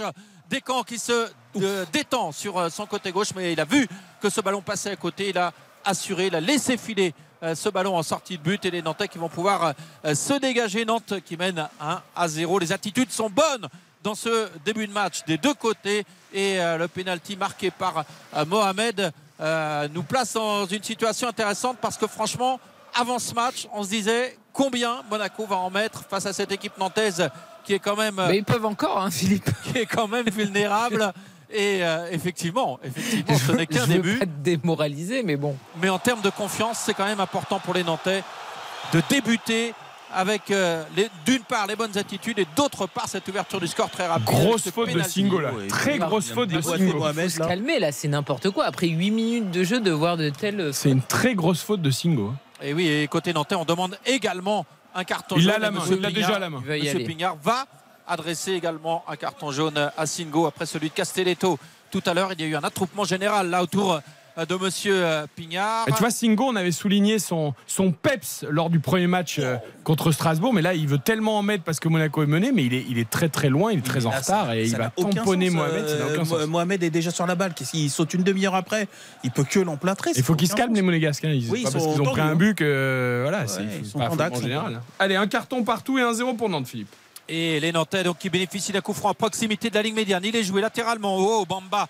Petit euh, ballon derrière la jambe d'appui pour euh, Merlin. Les Nantais qui vont le perdre. Ce ballon finalement le long de la ligne de touche. Minamino euh, qui est secoué là et qui perd le ballon à son tour. Gros pressing des deux côtés à chaque fois euh, dans la moitié de terrain adverse. Et Mohamed là qui vient euh, s'empaler euh, sur euh, un défenseur euh, monégasque. Il n'y a euh, pas de faute euh, dans ce contact avec euh, Magassa et Monaco qui repart. Ça joue en une touche côté monégasque. C'est plaisant. Ben Yedder qui lance en profondeur. Oh, c'est dangereux avec le ballon dans la surface. Oh, la passe mal assurée finalement euh, devant le but. Et la deuxième chance pour Vanderson qui donne à Minamino à l'extérieur de la surface. Le japonais euh, qui tente de passer Merlin qui n'y parvient pas sorti de but puisque c'est Minamino qui a retouché le ballon. Mais là, il y avait une vraie bonne passe à faire pour euh, Caio Henrique, si je me trompe pas. Ah, il se trompe, il doit la donner à Golovin juste Golovin, devant lui. Au lieu d'aller chercher Minamino, Golovin est tout seul oui, juste il a devant deux lui. en plus. Eh oui. Golovin, il dit t'aurais En dû plus, les deux, normalement, ils combinent tout le temps ensemble. Et oui, là, il jaillissait au premier poteau, libre de tout marquage. Golovin dans la surface, bien lancé face au but. Et malheureusement pour les Monégasques, le centre a été très mal ajusté. Les Nantais euh, qui peuvent euh, à nouveau se dégager, se dégager avec Descamps qui a euh, demandé à ses défenseurs de remonter, alors que la stratégie habituelle, c'est plutôt de repartir de derrière. Mais là, le pressing très haut des Monégasques incite les Nantais à allonger le jeu. Le ballon qui voyage dans les airs. Euh, Pierre Gabriel euh, qui a transmis euh, de la tête à Coco. Pierre Gabriel à nouveau qui met le ballon, le pied sur le ballon pour trouver finalement Simon. Le duel perdu là par Simon et le ballon récupéré par les Monégasques qui repartent de leur moitié de terrain. Ah, là encore, Golovin s'était bien isolé tout seul. On ne l'a pas vu côté monégasque. Il y, a, il quand même, attention, il y a beaucoup de, je trouve, d'espace dans cette défense nantaise. Euh, les Nantais galvanisés un peu par leur- l'ouverture du score qui presse les monégasques, mais attention de ne pas laisser d'espace derrière. Il y en avait contre Lille, hein, déjà, on, se souvient, euh, ça avait, été, ça avait été compliqué sur le plan défensif, mais ils avaient eu aussi des, opportunités, notamment en, seconde période. Là, ils ont, bien débuté le, match. Après, voilà, ils y vont un petit peu à l'énergie. De toute façon, il va y avoir des, des temps beaucoup plus faibles, et puis Monaco va, à un moment ou à un autre, vraiment reprendre ses esprits, reprendre le contrôle du jeu, et c'est là qu'il faudra être costaud. Et les Monégasques qui sont en possession du ballon. Longue séquence de possession là avec euh, euh, une construction qui repart de derrière Minamino, lancé dans le dos de Castelletto et Castelletto et le centre de Minamino qui est intercepté au premier poteau par euh, euh, Descamps. Il n'y avait pas de véritable danger devant, de présence en tout cas devant le but euh, nantais. Sinon Ben Yedder au deuxième poteau, mais là Descamps sans problème a pu euh, se coucher sur ce ballon au premier Ah, poteau. il est mauvais son centre à Minamino. Il y a, il y a quand même, t'as raison, il n'y a pas de joueur devant le but, mais il y a quand même des solutions et il la met au plus mauvais endroit. euh, Oui, il a été, il a été, il a été un peu, un peu scolaire, mais euh, la défense, euh, la défense nantaise qui a été ultra naïve, juste une feinte de corps de, de, de, de Fofana les a, euh, les a, les a mis hors de position tout à l'heure sur, euh, juste avant l'ouverture vers Minamino. Faut vraiment qu'ils soient très très On les sent, euh, on les sent euh, naïfs, on sent qu'ils ont envie de bien faire, mais euh, Attention voilà. encore, à. Fofana là qui écarte côté gauche, le centre à venir dans la surface, la fin de frappe et la fin de centre et plutôt la frappe enchaînée qui file au-dessus du but de Descamps. C'est Caio Henrique qui a été sollicité sur le côté gauche à l'angle son de la droit, c'est pas surface. son pied gauche. hein. Et, hop là. et après sa fin de centre du pied gauche, il s'était mis en position de frappe, mais la frappe beaucoup trop molle et surtout pas cadrée, qui n'inquiète pas Rémi Descamps. Ce qui est étonnant, c'est qu'il regarde pour centrer et après il décide de frapper. Mais je pense que le fait de regarder pour centrer, là, un peu aussi, euh, il savait pas trop quoi faire. S'il devait Il regarde centrer quand ou même la frapper. position de Golovin et Ouais. puis finalement il tente. euh, Mais Bon, finalement, cette ouverture du score euh, nantaise, elle nous arrange parce qu'elle nous donne vraiment du spectacle. Les Monégas sont obligés de pousser. la réaction a, a été immédiate. Et là on les voit, ils sont encore très hauts. Dans la surface. Oh, les Nantais qui s'en sortent bien Oh là, avec. Golovin euh, qui a été trouvé sur euh, cette remise de la tête de Minamino dans la surface. Et Golovin qui réclamait une faute, qui réclamait un penalty alors qu'il était vraiment en position de frappe à 7-8 mètres euh, du but nantais. Et euh, dans le duel finalement il a été gêné. C'était quand le gardien nantais qui a pu récupérer le ballon mais ils sont menaçants euh, ces monégasques on les sent quand même euh, très euh, percutants offensivement même si là c'est Nantes qui s'est projeté Ah, Il y a pénalty. Ah bah, il y a faute, Il y a pénalty. Est-ce que monsieur. hein. Mais il y a Oh. Ah bah c'est Oh Douglas. Non, mais il y a pénalty 100 Ah, mais fois. étrangement, le VAR Oh. n'est pas intervenu. Alors que là, sur la touche qui a suivi, le VAR aurait pu Bah, demander à. Monsieur Pignard de temporiser. Ils, ils- sont gentils au VAR parce que Golovin réussit le contrôle, il passe devant euh, euh, Douglas Augusto, je Oui, crois, oui, et, Douglas et il est retenu par derrière par Douglas Augusto, donc Oui. il y, a, il y a pénalty là pour le coup. Il lui Tant mieux pour les prend Nantais. le bras droit, l'épaule droite, la totale. Et il a plus d'équilibre pour frapper derrière, Ouais. puisqu'il est en bascule arrière. Franchement, c'est incroyable de, que le VAR au moins ne demande pas à l'arbitre de venir consulter quand même. Mais oui. Parce que là, c'était évident d'après les images que l'on a vues. Les Nantais à l'attaque avec euh, Simon côté droit qui centre euh, et le corner à suivre pour euh, les Nantais puisque ce centre a été contré au premier poteau par Caio Henrique. Centre qui va être frappé de la droite vers la gauche par. On revoit le ralenti, Philippe, pardon, encore une deuxième fois, mais il y a pénalty, mais tous Ah, les jours. ce ballon. Il y a tous les jours pénalty. Ah Oui, non, mais c'était effectivement sur le ralenti euh, qui a été diffusé ici, c'était flagrant également et c'est surprenant vraiment. Euh, alors Monsieur Pignard en plus ça lui a échappé euh, alors qu'elle est quand même assez nette la faute et c'est surprenant vraiment que le VAR n'ait pas euh, rappelé Monsieur Pignard le corner pour les Nantais avec euh, euh, Bamba pour le frapper corner sortant la tête et le deuxième but Castelletto qui marque le deuxième but nantais à la 15e minute. Scénario invraisemblable. Deux occasions deux buts et encore la première c'était sur un penalty alors qu'il n'avait pas véritablement de danger euh, sur euh, la faute qui avait été commise euh, sur Simon. Et là sur le corner après une euh, faute d'arbitrage eh bien euh, Castelletto qui transforme de la tête euh, un nouveau coup de pied arrêté le corner de Bamba 2 à 0 pour Nantes quelle surprise et ça ne reflète absolument pas le premier quart d'heure 2 à 0 pour Nantes Ouais, Cone ne peut rien faire. Le coup de tête, il est absolument magnifique de la part de, de Castelletto. Et ben voilà, qui nous donne un match complètement fou. Et la belle image de Castelletto qui, est, qui a fait signe presque, je m'excuse, Ouais, et qui a salué le public avec beaucoup de, de modération, on va dire, après euh, tout ce qui s'est passé C'est cette le meilleur semaine. moyen de se faire pardonner, c'est ça, effectivement, parce qu'on a, on a, on a expliqué la situation, on va pas revenir dessus. Mais, euh, mais c'est marrant parce qu'en en fait, Nantes a fait une bonne entame de match et a été récompensé, mais a été presque trop bien récompensé parce que franchement, euh, Monaco, depuis, euh, depuis l'ouverture du, du, du score, est, euh, est, est- est très bon et aurait dû bénéficier à son tour d'un. Enfin, à son tour, non, mais aurait dû bénéficier Le d'un football. Oui, si, à son tour d'ailleurs, puisque l'ouverture du score était sur un péno. Et, euh, et à quoi ça tient Sur le contre, euh, sur la situation d'après, bim, 2-0. Après, c'est mal défendu ce corner. Bon, le gardien Ouais. peut rien. Le coup de tête est vraiment très beau. hein. Il n'y a, Ah non, il y a mais rien à dire. A Je pense que Nebel l'aurait sorti. Sans doute. le prix. Nobel. et compte tenu des gabarits en défense à Monaco c'est quand même 1m90 1m88 1m90 pour les trois centraux Alors, je crois que c'est Vanderson qui est au marquage, qui est d'ailleurs peut-être une erreur, parce que Castelletto est un des meilleurs joueurs de tête euh, euh, côté nantais, et, et c'est le latéral qui est au marquage, c'est un peu Eh oui, étonnant. eh oui, c'est quand même dommage de se faire surprendre alors que de- dans ce domaine, euh, dans le jeu aérien, euh, Monaco est quand même armé avec ses grands gabarits. euh, et là, ça fait quand même une note assez lourde pour la S Monaco après un premier quart d'heure qui était pourtant intéressant de la part des joueurs euh, d'Adi Hauteur euh, qui sont encore euh, à l'attaque sur le côté gauche et touche à suivre avec Caio Henrique qui était à la lutte. Si on nous avait dit ça après un quart d'heure. Ah oui, Le bah, football est Ah oui. formidable. Et la touche qui a été jouée, le ballon qui arrive dans la surface de réparation nantaise avec euh, une deuxième chance pour euh, Vanderson, mais le centre qui ne donnera rien, qui arrive directement sur Rémi Descamps. Ce début de match me rappelle un tout petit peu, mais alors vraiment un, degré moindre, au Nantes Paris Saint-Germain d'il y a un an et demi où Nantes avait mené Ah oui. 3 à 0 À à, la mi-temps. mi-temps. 2 à 0 au bout d'un quart d'heure si je ne me trompe pas donc c'est un peu la même Ah oui, physionomie. sacré match, hein. carrément. Sacré match. Et on a vu un match fantastique ce jour-là. Et le PSG avait été battu euh, 3 buts à 1. Et c'était le, le très gros PSG hein, qui était mobilisé avec toutes ses stars. Ouais. Et Nantes avait eu un maximum de réussite, mais avait été euh, flamboyant également. Oui, parce que euh, Paris avait fait, une- avait fait un bon match ah, aussi. oui. ah oui. On oublie Ah oui. ça. Ouais. Ah, je me souviens qu'à la mi-temps, il, aurait pu y avoir 4-4, tellement Exactement. il y avait eu d'occasions des deux côtés. Il y avait une qualité de jeu formidable. Et là, on n'a pas à se plaindre sur le plan de la qualité de jeu. En tout cas, côté Monaco, je trouve que c'est intéressant. Mais bizarrement, c'est Nantes qui mène 2 à 0 donc euh, avec les deux incursions dans la surface de réparation qui, sont- qui se sont soldées euh, par euh, deux buts. Et Monaco qui poursuit sa domination avec un ballon dans les pieds de Camara qui a réussi à donner à l'intérieur à son capitaine Ben Yedder. Ah, il était pris dans la nasse Ben Yedder. Il a perdu le ballon à 20 mètres dans l'axe. Et Kader Bamba qui relance le jeu pour Nantes avec une talonnade pour Quentin Merlin Ah là, ils vont se mettre euh, deux lignes de 5 devant le but et puis ils vont contrer euh, avec les espaces. Donc ils sont dans- presque dans leur système en plus préférentiel. les Et ils savent faire hein, parce que c'est plutôt une bonne équipe euh, en compte. D'ailleurs, ils ont des joueurs, ils ont mis des joueurs euh, assez assez rapides le- sur le sur le terrain, notamment euh, la présence de Bamba plutôt que celle de, de Mollet.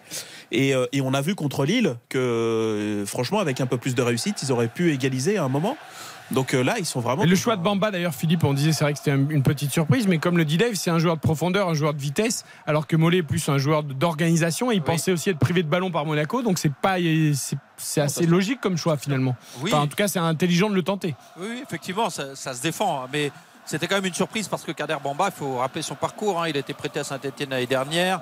Auparavant, il avait été prêté à Amiens et Nantes cherchait à s'en séparer depuis un bon moment, y compris euh, cette saison. Et finalement, il est là dans l'effectif et, euh, et il démarre titulaire ce soir. Donc, c'est quand même pas celui euh, que l'on attendait. Mais évidemment que Kader Bamba a des qualités intéressantes de technique, de vitesse et de vivacité. Et euh, les Nantais qui récupèrent encore un ballon là devant leur surface de réparation. Simon qui tente de lancer la contre-attaque. Il est stoppé. Ça repart pour Monaco dans la moitié de terrain euh, nantaise avec un ballon dans la surface. Golovin pour le centre. Le russe qui ne trouve personne et le ballon qui est dégagé depuis le point de pénalty par la défense nantaise. Et Bamba qui a donné derrière à Merlin. Ça combine bien avec Mohamed euh, qui est sollicité maintenant près de la ligne médiane qui revient et se met dans le sens de la marche avec Bamba sollicité côté gauche. C'est intéressant aussi ce que développe Ouais, c'est bien. les Nantais en termes de possession. Il y a quand même des, sorties de balles qui sont intéressantes. Et là, c'est euh, Simon qui est en position de débordement. Il avait de l'espace, il en a profité. Il rentre dans la surface en duel comme tout à l'heure sur le même côté.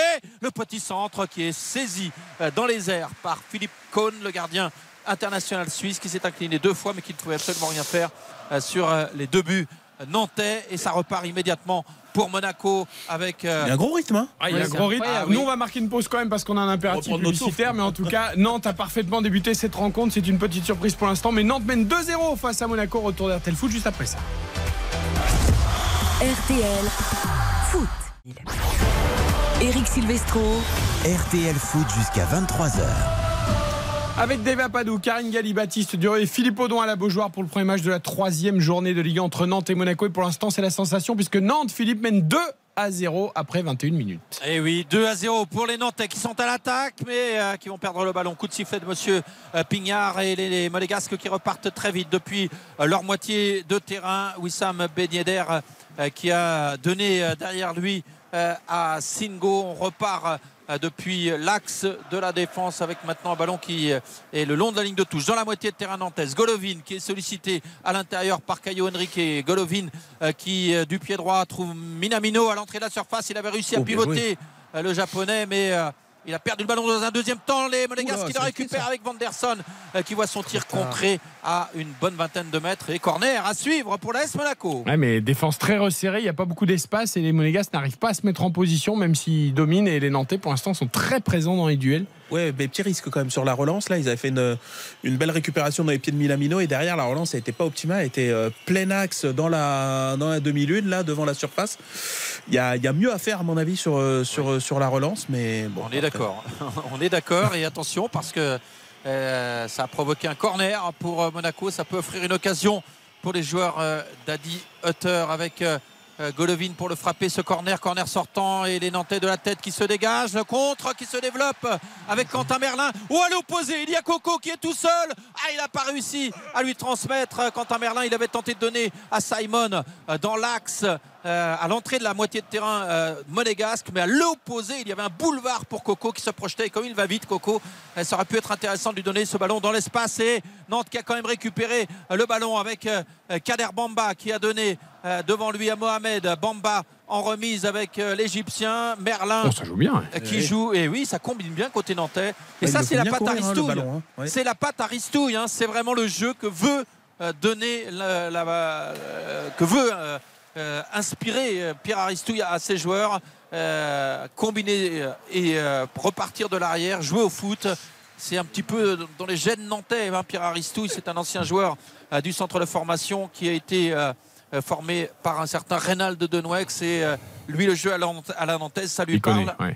Et- Il y, a, il y a une chose qui est intéressante, Philippe, c'est qu'il cherche aussi systématiquement dans la profondeur, dans l'angle entre euh, le piston droit et Vanderson et Singo, là où il y a de l'espace forcément. C'est le- Euh, dans les défenses à c'est 3, c'est comme ça que tu les attaques. D'un système à 3 et à Et 5. deux pistons, voilà, voilà. Avec les pistons entre le centre. Et les Nantais cherchent beaucoup la Bamba ou Simon dans cet angle du terrain. Et c'est d'ailleurs de là qu'est arrivé le penalty tout à l'heure. Oui, parce qu'ils vont, parce qu'ils vont vite. Et puis, euh, ils ont un Mostefa Mohamed aussi qui se déplace très bien. C'est ça, je trouve, qui est, qui est très intéressant sur le jeu de Nantes. Euh, bon, moi, je serais un peu plus. Pondéré sur Aristouille. pour- non, mais pondéré sur le jeu à la nantaise. Mais par contre, ce qui est vrai, c'est que sur les récupérations, ils bougent très bien ensemble. Ils se rendent à chaque fois très bien disponibles. C'est presque le contraire de Monaco sur les situations de centre, où il y a eu plein de centres qui sont passés devant le but. C'est un peu que arrêté. ils- voilà, ils n'ont pas fait les bonnes courses et tout. Et ça, pour l'instant, Nantes le fait très très bien. Ce qui me gêne un petit peu dans ce que vous dites euh, les uns les autres, je trouve, ça transpire. Attention à ces ballons dans la surface de réparation nantaise, mais récupéré par Rémi Descamps. C'est que vous êtes, vous aussi, en défiance par rapport à Pierre Aristouille. Non, non, Euh, non. non, on dit juste que c'est pas encore le jeu à la nantaise. c'est juste que c'est juste que là il a il a eu quoi trois matchs quoi c'est avec avec cette équipe là avant de parler de Pat ça me paraît compliqué moi c'est- c'est la philo... Non, mais Oui. je- Dave, c'est important de dire ce qu'est Pierre Aristouille, ce qu'il veut. Euh, ce qu'il a bercé et ça fait quand même 20 ans qu'il entraîne euh, euh, parmi les jeunes Mm. et, et- et- et voilà c'est sa patte d'entraîneur à lui ça c'est important de le dire quand même ah non mais je non mais je doute pas non, non, attention je remettais pas en cause le fait qu'il ait ce patrimoine là et tout je dis juste pour que ça se retranscrive c'est compliqué c'est lent Ah. le jeu le jeu à la nantaise Ah. n'est pas Coco Suedo qui veut Non, non, non, mais- voilà c'est pas simple et les joueurs qu'il a ils sont pas tous formés non plus à la à, à- à la Jonelière donc euh, donc voilà c'est juste ce que je dis mais pour l'instant ce qu'ils font là c'est hyper convaincant hein. il y a pas de il y a pas de réserve. Moi j'aime beaucoup le début de match de Nantes mais comme j'avais aimé leur seconde période contre contre Lille ils avaient été assez assez assez durement euh, euh, sanctionnés je trouve. Et, et là c'est plutôt plutôt convaincant. Et effectivement, même si là il y a de la réussite hein, sur ce début de match, Nantes Ouais, mène un peu, 2-0, mais mais il y a faut, quand même hein, beaucoup, beaucoup de réussite. Euh, en tout cas, sur ce, ce début de rencontre et, et Monégasque qui ont des difficultés à rentrer dans la surface. De réparation nantaise, même si là, c'est Golovin qui est en position de frappe, c'est contré par Palo à la deuxième chance dans la surface avec le ballon dans les pieds de Caio Henrique qui met le petit ballon et Minamino qui marque. Minamino qui réduit l'écart et qui marque de la tête au premier poteau. C'est pas le plus grand joueur du côté de Monaco qui s'est imposé dans les airs, mais sur ce tir dévié par euh, Palois, eh bien c'est euh, euh, Henrique qui a pu le récupérer sur le côté gauche de la surface et centré au premier poteau, le japonais qui relance Monaco 2 buts à 1 pour Nantes après 26 minutes. Et si on était parti pour un match complètement fou entre ces deux équipes, Nantes-Monaco, c'est c'est aussi un classique hein, du championnat de France euh, dans les belles années. Et en tout cas, euh, le match est relancé par ce troisième but en deux de Minamino, lui qui n'en avait mis qu'un dans toute la saison dernière euh, avec l'ASM. Et Golovin avait manqué sa frappe, mais malheureusement pour Palois, ben, son dégagement est revenu dans les pieds d'Enrique et ça fait but. Ouais, mais, mais re- regardez les zones où joue euh, Milamino il est Et deux buts de la tête. voilà exactement mais il est axial il est euh, il est près de l'attaquant Il arrive à se démarquer à chaque fois. Exactement, c'est un joueur très fin, très malin, mais l'année dernière, il était exilé sur un côté. C'est un joueur qui n'a pas du tout la, la puissance, la C'est un joueur d'axe, c'est Voilà, sûr. exactement, c'est un joueur d'axe. Je veux dire, faut, faut le mettre à peu près là où il est pour euh, pouvoir l'évaluer. Et là, on voit, c'est c'est c'est un très bon joueur. Là, ça ressemble un peu plus quand même à le score à ce qu'on voit Oui. du début de match. De 1, c'est bon, Oui. c'est plutôt conforme. Quoi. Je- Oui, oui, je dirais même que euh, un match nul pour le moment, c'est Oui, plus vrai, conforme. hein, euh, Et les Nantais qui se projettent à nouveau à l'attaque avec euh, Simon dans la surface, ce petit centre euh, renvoyé de la tête par la défense monégasque. Et, euh, cette, ce deuxième ballon là aux abords de la surface qui est finalement récupéré par Monaco Minamino qui envoie comme une chandelle en direction de Ben Yedder. C'est vrai que pour baigner d'air. Non, mais alors je trouve que tu sais ce qui permet aussi aux Nantais, alors au-delà de mener au score avec un peu de réussite, certes, mais ce qui permet aux Nantais, c'est que pour l'instant, le duo Camara-Fofana qui avait tellement euh, été bon. Notamment contre Strasbourg. Au milieu, je trouve ils se font manger pour l'instant. Fofana, on le voit pas. Et Ouh, Camara. l'erreur peut- de Coco, le ballon dans les pieds monégasques et le tir qui passe à côté. Le tir de Caio Henrique sur ce contrôle manqué de Coco aux abords de la surface de réparation alors que le public siffle parce qu'à l'opposé il y a un joueur nantais qui est resté euh, au sol et qui va peut-être euh, C'est Castelletto, je crois, mais il n'y avait, pas de faute parce qu'Enrique avait pris le ballon dans son tacle et, et ensuite, en fait, Castelletto avait touché euh, dans la continuité de sa course. Euh, donc je disais Camara Fofana. Fofana, on le voit pas du tout. Ouais. Il joue beaucoup plus haut d'ailleurs, c'est bizarre, il joue pas en ligne avec Camara. et Camara il perd énormément de ballons dans les duels. Ouais, et donc ça par rapport au match de Strasbourg où ils avaient étouffé le milieu de terrain strasbourgeois, c'est une vraie différence. Ouais, mais Bah, ils avaient étouffé le milieu de Strasbourg, le milieu de C'était pas Strasbourg bon. et- était passoire.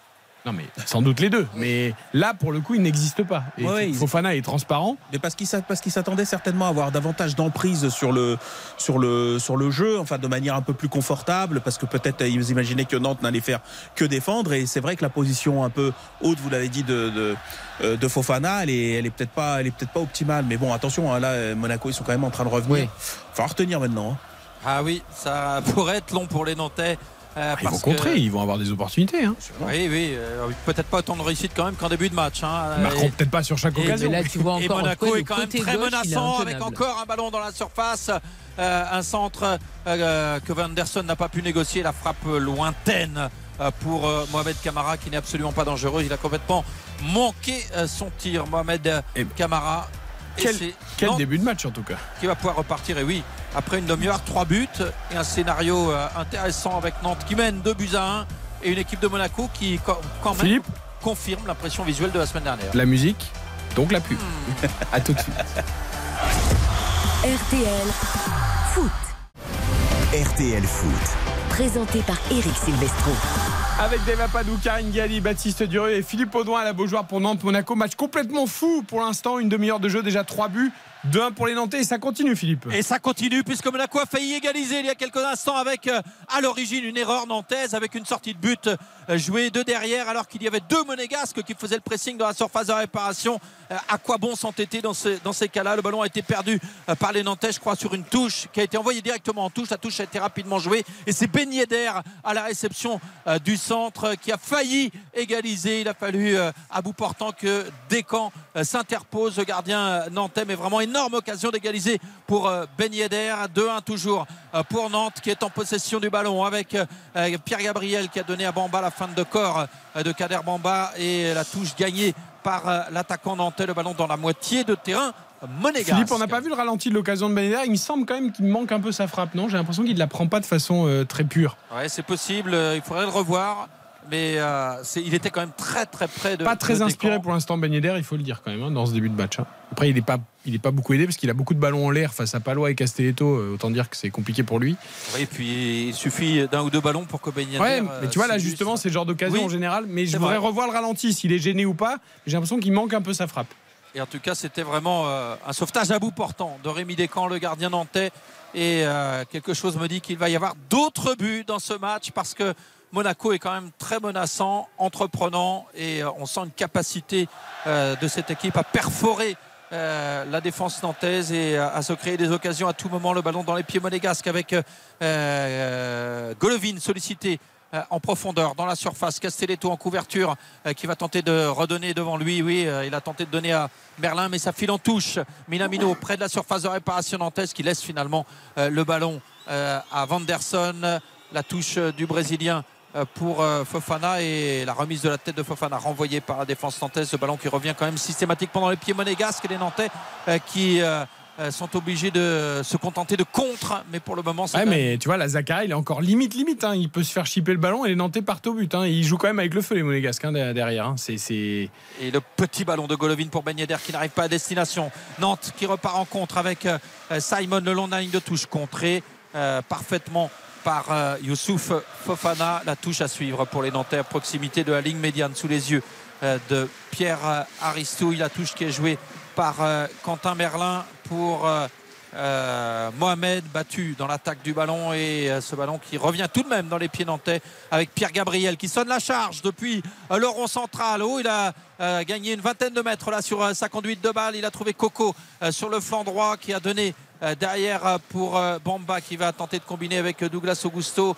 et finalement on revient derrière avec euh, Nicolas Palois le bloc monégasque qui Ah, ça se calme un peu quand même.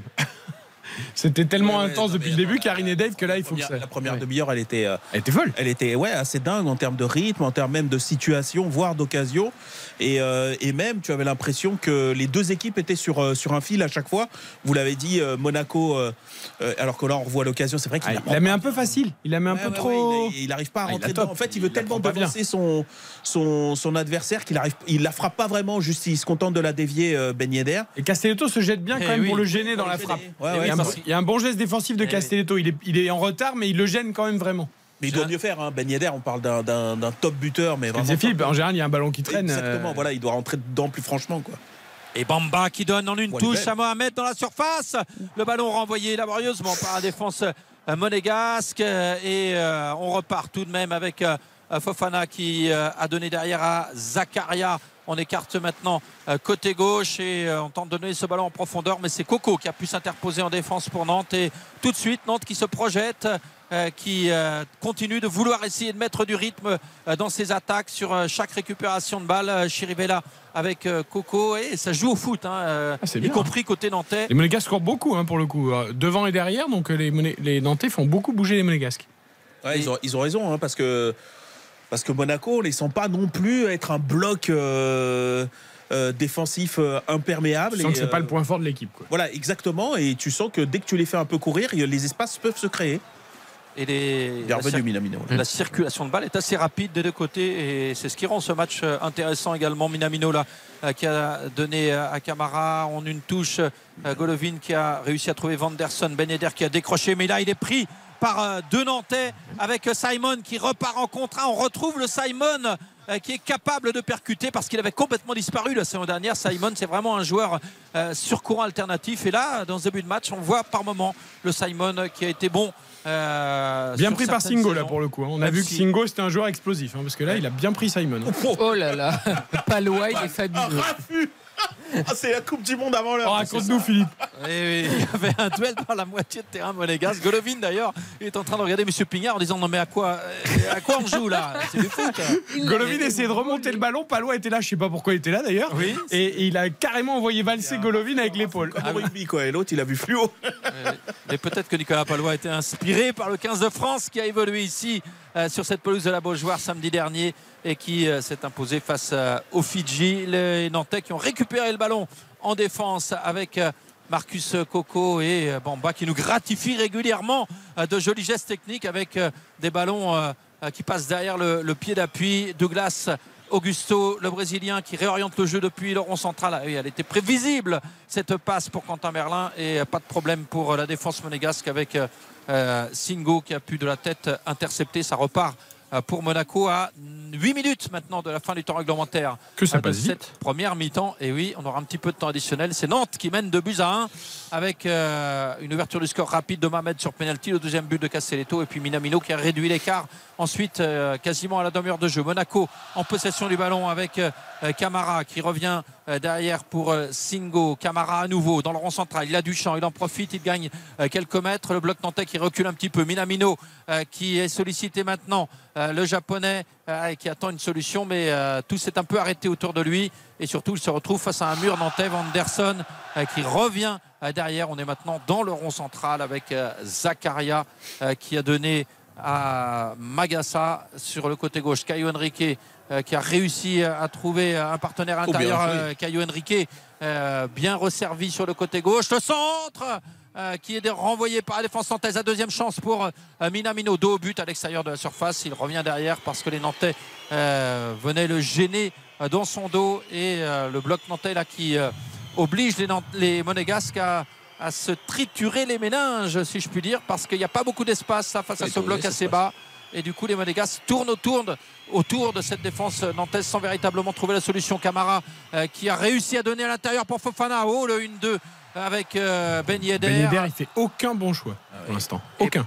Et oui, effectivement, la défense nantaise a pu intercepter, mais c'est revenu très vite dans les pieds monégasques avec euh, euh, Golovin, contré proprement euh, par euh, Pierre Gabriel. La frappe de loin qui passe au-dessus de Singo avec une position excentrée à 25 mètres du but de Descamps, une frappe en force qui file au-dessus. Et encore un Nantais qui est resté au sol à proximité du rond central et euh, ça nous permet de souffler un petit peu à 6 minutes de la mi-temps. 2 buts à 1 pour Nantes. Eh bien, nous irons voir également Jean-Michel Rascol dans quelques minutes pour les finales du 200 mètres femmes et hommes. Y aura-t-il un doublé pour les Américains? Richardson chez les femmes et Noah Lyles chez les garçons.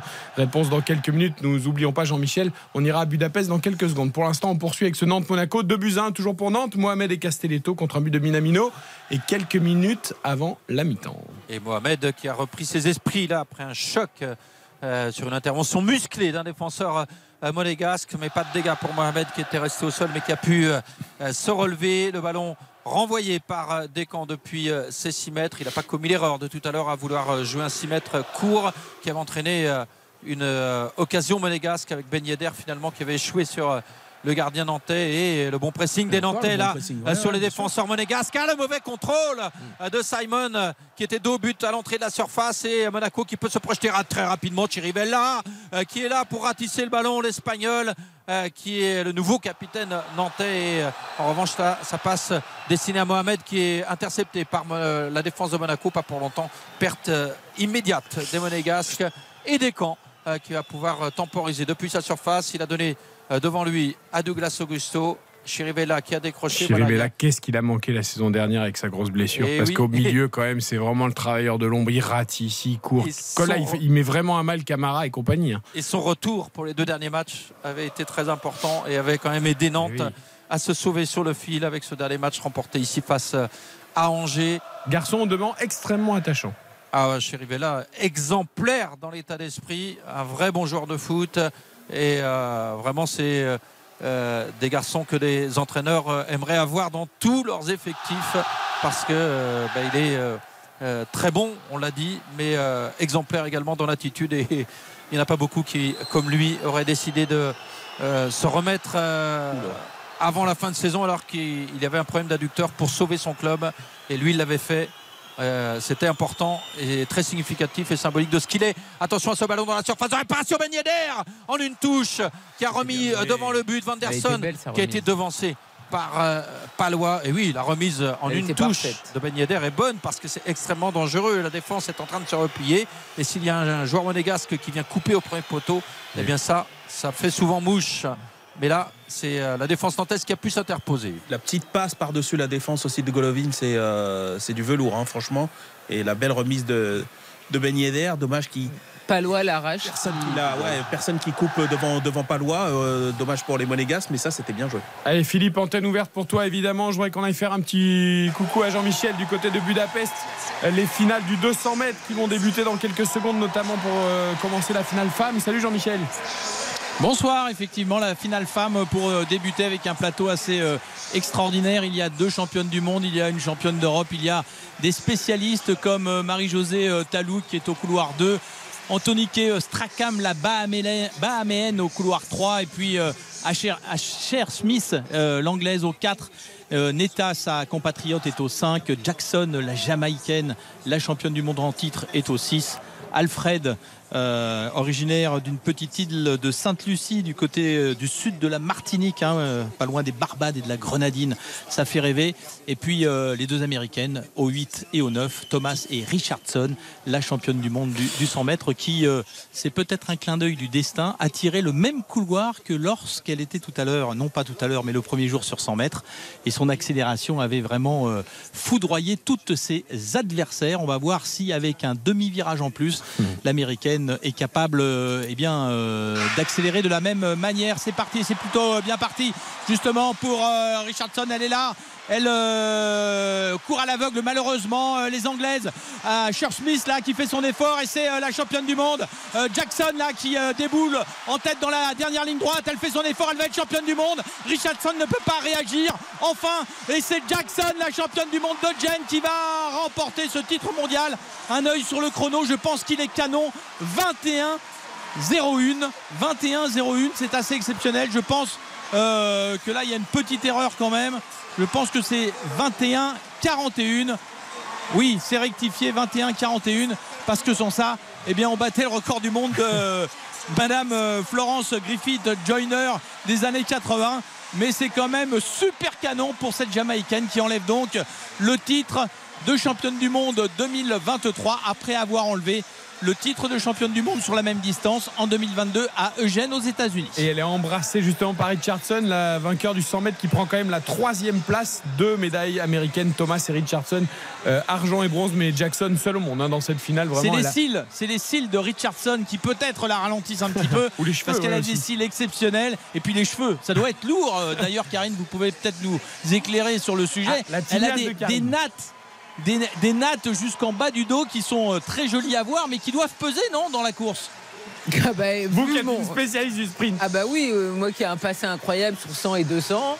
Je veux dire, il y a eu Marie-Josée Pérec 400 et 200 et Karine Galli sur 100 et T'as fait 200. beaucoup de bien doublés connu. comme ça, ouais. J'ai fait beaucoup de doublés, bien sûr. Et j'ai eu très souvent des nattes comme ça. Donc non, les championnes ne sont pas gênées parce qu'on en a eu des très grandes avec des nattes comme ça. C'est pas faux. Elles En avaient toujours cas, des looks incroyables. Super victoire de Jackson qui a pris sa revanche après euh, sa défaite entre guillemets sur, sur 100 mètres. Jean-Michel reste avec nous. Il va y avoir évidemment la 200, euh, la finale du 200 mètres homme avec peut-être le doublé euh, pour Noah Lyles. Je crois que c'est un record des championnats du monde pour Jackson, ce 21-41. Le corner monégasque. Philippe Audouin, euh, toujours 2-1 pour Nantes. Il reste quelques secondes dans la première mi-temps à Nantes. Et le corner avec ce ballon qui traîne dans la surface nantaise. Oh, mésentente entre deux défenseurs nantais qui aurait pu coûter très cher avec une frappe contrée et qui arrive directement dans les bras de Rémi Descamps. Les Nantais qui réclamaient une main dans la surface, mais l'arbitre, M. Pignard, était. euh, euh, les Monégasques qui réclamaient une main dans la surface. L'arbitre, M. Pignard, était bien placé et le, le ballon qui est revenu dans les pieds des joueurs de Ça, ça veut rien dire. Tout à l'heure, il était bien placé aussi. Il a Oui, c'est oublié vrai. un penalty. Oui, c'est vrai. Mais la main là était naturelle. Je pense, voilà, qu'il n'y avait pas de. ça. C'est surtout ça. Je crois qu'il il a montré qu'il l'avait vu, mais qu'il avait jugé qu'elle n'était pas Là, par contre, sanctionnable. il y a une faute, non Oula, il s'est À l'entrée de la surface. Il s'est fait Minamino- balancer Minamino là. Minamino est dans resté au sol à l'entrée de la surface. 3 minutes de temps additionnel. Et euh, il tarde à se relever, le japonais. Mais là, Ouais. les monégasques n'ont pas réclamé, contrairement à tout à l'heure. Ah, il siffle quand même bizarrement, monsieur Pignard, parce que là, il me semble que dans le 1-2 à l'entrée de la surface, Minamino s'est fait balancer sans ballon euh, plutôt euh, il va énergiquement. mieux, Il va mieux, il va mieux. C'est énergique, on va dire. Voilà. Et Minamino qui a effectivement repris euh, sa place. On est euh, à la fin de la première minute du temps additionnel. Il en reste deux. Les Nantais qui sont en défense et qui aimeraient bien atteindre euh, la pause avec ce petit avantage d'un but. Et le ballon intercepté par Douglas Augusto qui est bien sorti là dans les pieds de Camara. Camara qui se rattrape et qui vient gagner son duel face euh, à Kader euh, Bamba.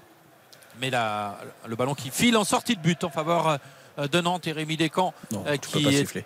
Adossé. Ah, on est en train- en- effectivement en train de revoir. Voilà, tu peux pas siffler. Tu peux Non, pas non, c'est siffler, une position. En fait, euh, Mohamed se jette pour contrer la frappe et en tombant, euh, après le ballon lui Oui, touche le bras. sol, euh, Mais il est, il est, voilà, il est dans une position totalement naturelle. Il n'y avait pas de pénalty. En revanche, la faute sur Minamino, j'aimerais Ouais. bien la revoir. Elle m'avait l'air plus compliquée.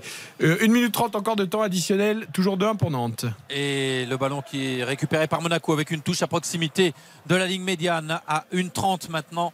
Euh, effectivement, de la fin du temps additionnel. La dernière occasion peut-être pour Monaco sur cette touche de Vanderson euh, qui est euh, dans la moitié de terrain nantaise. Chirivella de la tête qui renvoie et l'Égyptien Mohamed qui a tenté quelque chose de difficile. Il perd le ballon. Minamino qui transmet à Ben le long de la ligne de touche et Ben Yedder qui a retrouvé le japonais mais le ballon mis en touche par les Nantais. On attaque la dernière minute du temps additionnel. Qu'est-ce qu'ils mettent dans les contacts Les Nantais, ils sont très très euh, costauds. hein. Je veux dire, euh, à chaque fois, sur chaque duel, ils mettent un maximum d'impact sur les Monégasques, qui d'ailleurs ont du mal à répondre hein, d'ailleurs dessus. Et, et ils sont surtout très présents, très rapidement sur Ouais, le je suis porteur d'accord. du ballon. Je suis d'accord, Et, ouais. et c'est vrai que le, le porteur du ballon côté monégasque, il a vraiment très peu de temps pour trouver une solution. Et euh, c'est vrai que ça a permis aux Nantais de répondre à la supériorité monégasque parce que dans l'ensemble c'est quand même Monaco qui est supérieur depuis le début même si c'est Nantes qui mène au score de buts à un. la touche récupérée par les Nantais à 20 secondes de la fin du temps additionnel on s'achemine donc vers ce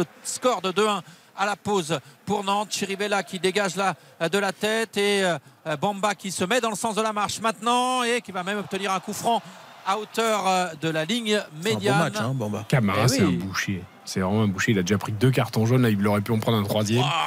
Il est vraiment toujours en retard. Et le positionnement Camara-Fofana ne fonctionne pas dans cette première mi-temps. Et Bamba, en effet, la bonne surprise parce qu'il est très actif. Ouais, ouais, ouais, mais c'est Oui, quelqu'un oui. qui est vif sur ses appuis, qui en fait est, est pas embêté avec le ballon. C'est pas, un- c'est pas un bourrin du tout. J'ai toujours bien aimé ce joueur. C'est vrai qu'il était, euh, il est souvent euh, irrégulier, sinon il n'aurait pas eu ce parcours-là.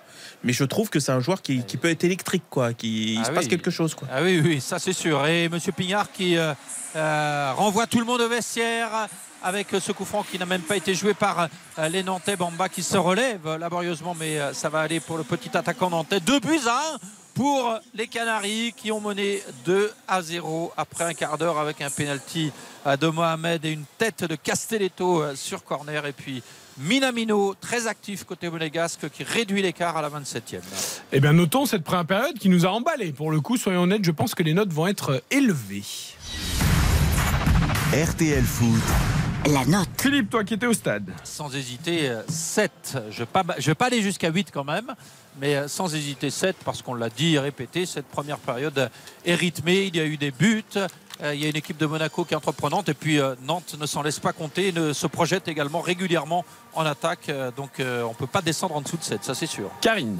Ah bah écoutez, c'est peut-être parce que c'est la reprise pour moi, mais je voulais aller jusqu'à 8. Moi, je suis encore plus emballé que Ça, c'est la reprise. Ben, c'est la reprise, voilà, on est gentil. Non, mais honnêtement, les deux équipes mettent énormément de rythme, se projettent. On a vu euh, deux équipes qui euh, avaient en- envie, on a vu des beaux gestes également. Alors après, il y a un manque du côté de Monaco, mais je trouve que c'est très intéressant. Nantes, ils auraient pu être complètement apathiques et déboussolés après ces deux défaites et euh, la situation euh, du coach, et pas du tout. Donc euh, honnêtement, des mi-temps purges le vendredi, on en a eu un paquet. Et là, c'est tout le contraire. Donc, je trouve que 8, il faut s'emballer. Dave. Je vais presque jusqu'à 8 aussi, ouais. Après, vous y allez ou pas Oui, j'y vais. Y a pas J'y chez vais, nous. non, bah, chez nous, il n'y a pas de demi, je de réfléchis- 0,7. Je réfléchissais sur. Euh, où vous y allez ou vous y allez pas Je réfléchissais sur les premières journées. Je suis pas loin de penser que c'est presque la meilleure mm, Je pense période. même que ça, tu peux l'affirmer. Ouais, c'est ça, les meilleures premières 45 minutes qu'on ait, qu'on ait vues dans ce, dans ce championnat. Allez, je vais, je vais à 8, moi. Allez. Tu vas à 8, ok. Baptiste, qu'on n'a pas beaucoup entendu, qui a été discret, qui regardait peut-être un œil le Real aussi. Euh, Toujours 0 à 0. Ah, je croyais qu'il y avait un but de Vigo tout à l'heure, j'ai vu il a été annulé. Exactement. Ah, c'est pas la Ligue quatrième 1, mon pote, hein, c'est ici Mais que le- ça se passe. Il regardait Châteauroux. Il a été annulé le Le but de but a été Vigo, alors. annulé, absolument.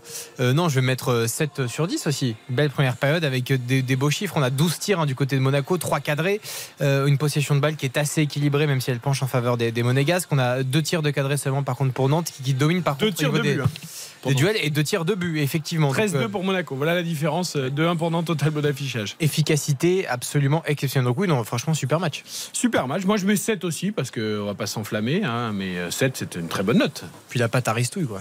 Non, bah, pour Vous êtes plus enthousiaste que ça. Non, non, c'est une très bonne C'est marrant, s'il y avait eu 2-1 peut-être pour Monaco, ça aurait Ouais, fait 8. ah, Non, non, alors écoutez, il y a quand même un but sur penalty. Et un alors sur corner. Donc, alors, la tête est jeu. belle. La tête est magnifique. Et la tête de Minamino est belle. Bah oui, mais Et ce attendez. pénalty vient récompenser un début de match des Tout à fait, que nous euh, avons en- souligné, mon cher Dave. Franchement, des mi-temps purs. On, ne peut toujours pas, euh, comment dire, avoir une idée de ce que veut Keun dans le but parce qu'il n'a pas touché un ballon à part les- le Non, c'est penalty vrai, et la tête. euh, Oui. Ah, justement, je me suis dit, je ne l'ai pas encore euh, C'est vrai, non, mais tu interrogé veux- tu sur notre gardien suisse. Bah, tu peux pas le juger. Est-ce qu'il vous emballe plus que notre ami n'en Nobel sait rien, il n'a pas touché un En ballon. pré-saison, oui. En pré-saison, il a été bon. Contre Arsenal, il a été bon. On verra. En tout cas, les Nantais sont bons, moi je trouve. Ben et, bravo à Pierre Aristouille pour le choix de Bamba plutôt que Mollet parce que vu le, la configuration du match, C'était plus judicieux. ouais. ça s'y prête. Euh, Philippe, bonne mi-temps? Merci et à tout à Et l'heure. on espère une seconde période aussi animée euh, que la première. On marque une très courte pause et on va vite après à Budapest pour la finale du 200 mètres masculin, le doublé ou pas pour Noah Lyles. RTL Foot. Eric Silvestro. RTL Foot jusqu'à 23h. C'est la mi-temps à la Beaujoire, avantage au Nantais 2-1 face à Monaco, direction tout de suite Budapest avec Jean-Michel Rascol, envoyé spécial pour les championnats du monde d'athlétisme. C'est l'heure, Jean-Michel, de la finale du 200 mètres. Doublé ou pas pour Noah Lyles C'est la grande question. Oui, c'est la grande question, mais compte tenu de ses euh, performances chronométriques euh, sur la distance, on peut imaginer euh, d'abord qu'il puisse réussir le, doublé et surtout euh, peut-être même tutoyer le, record du monde, le fameux record du Bolt qui date de 2009 à Berlin 19-19.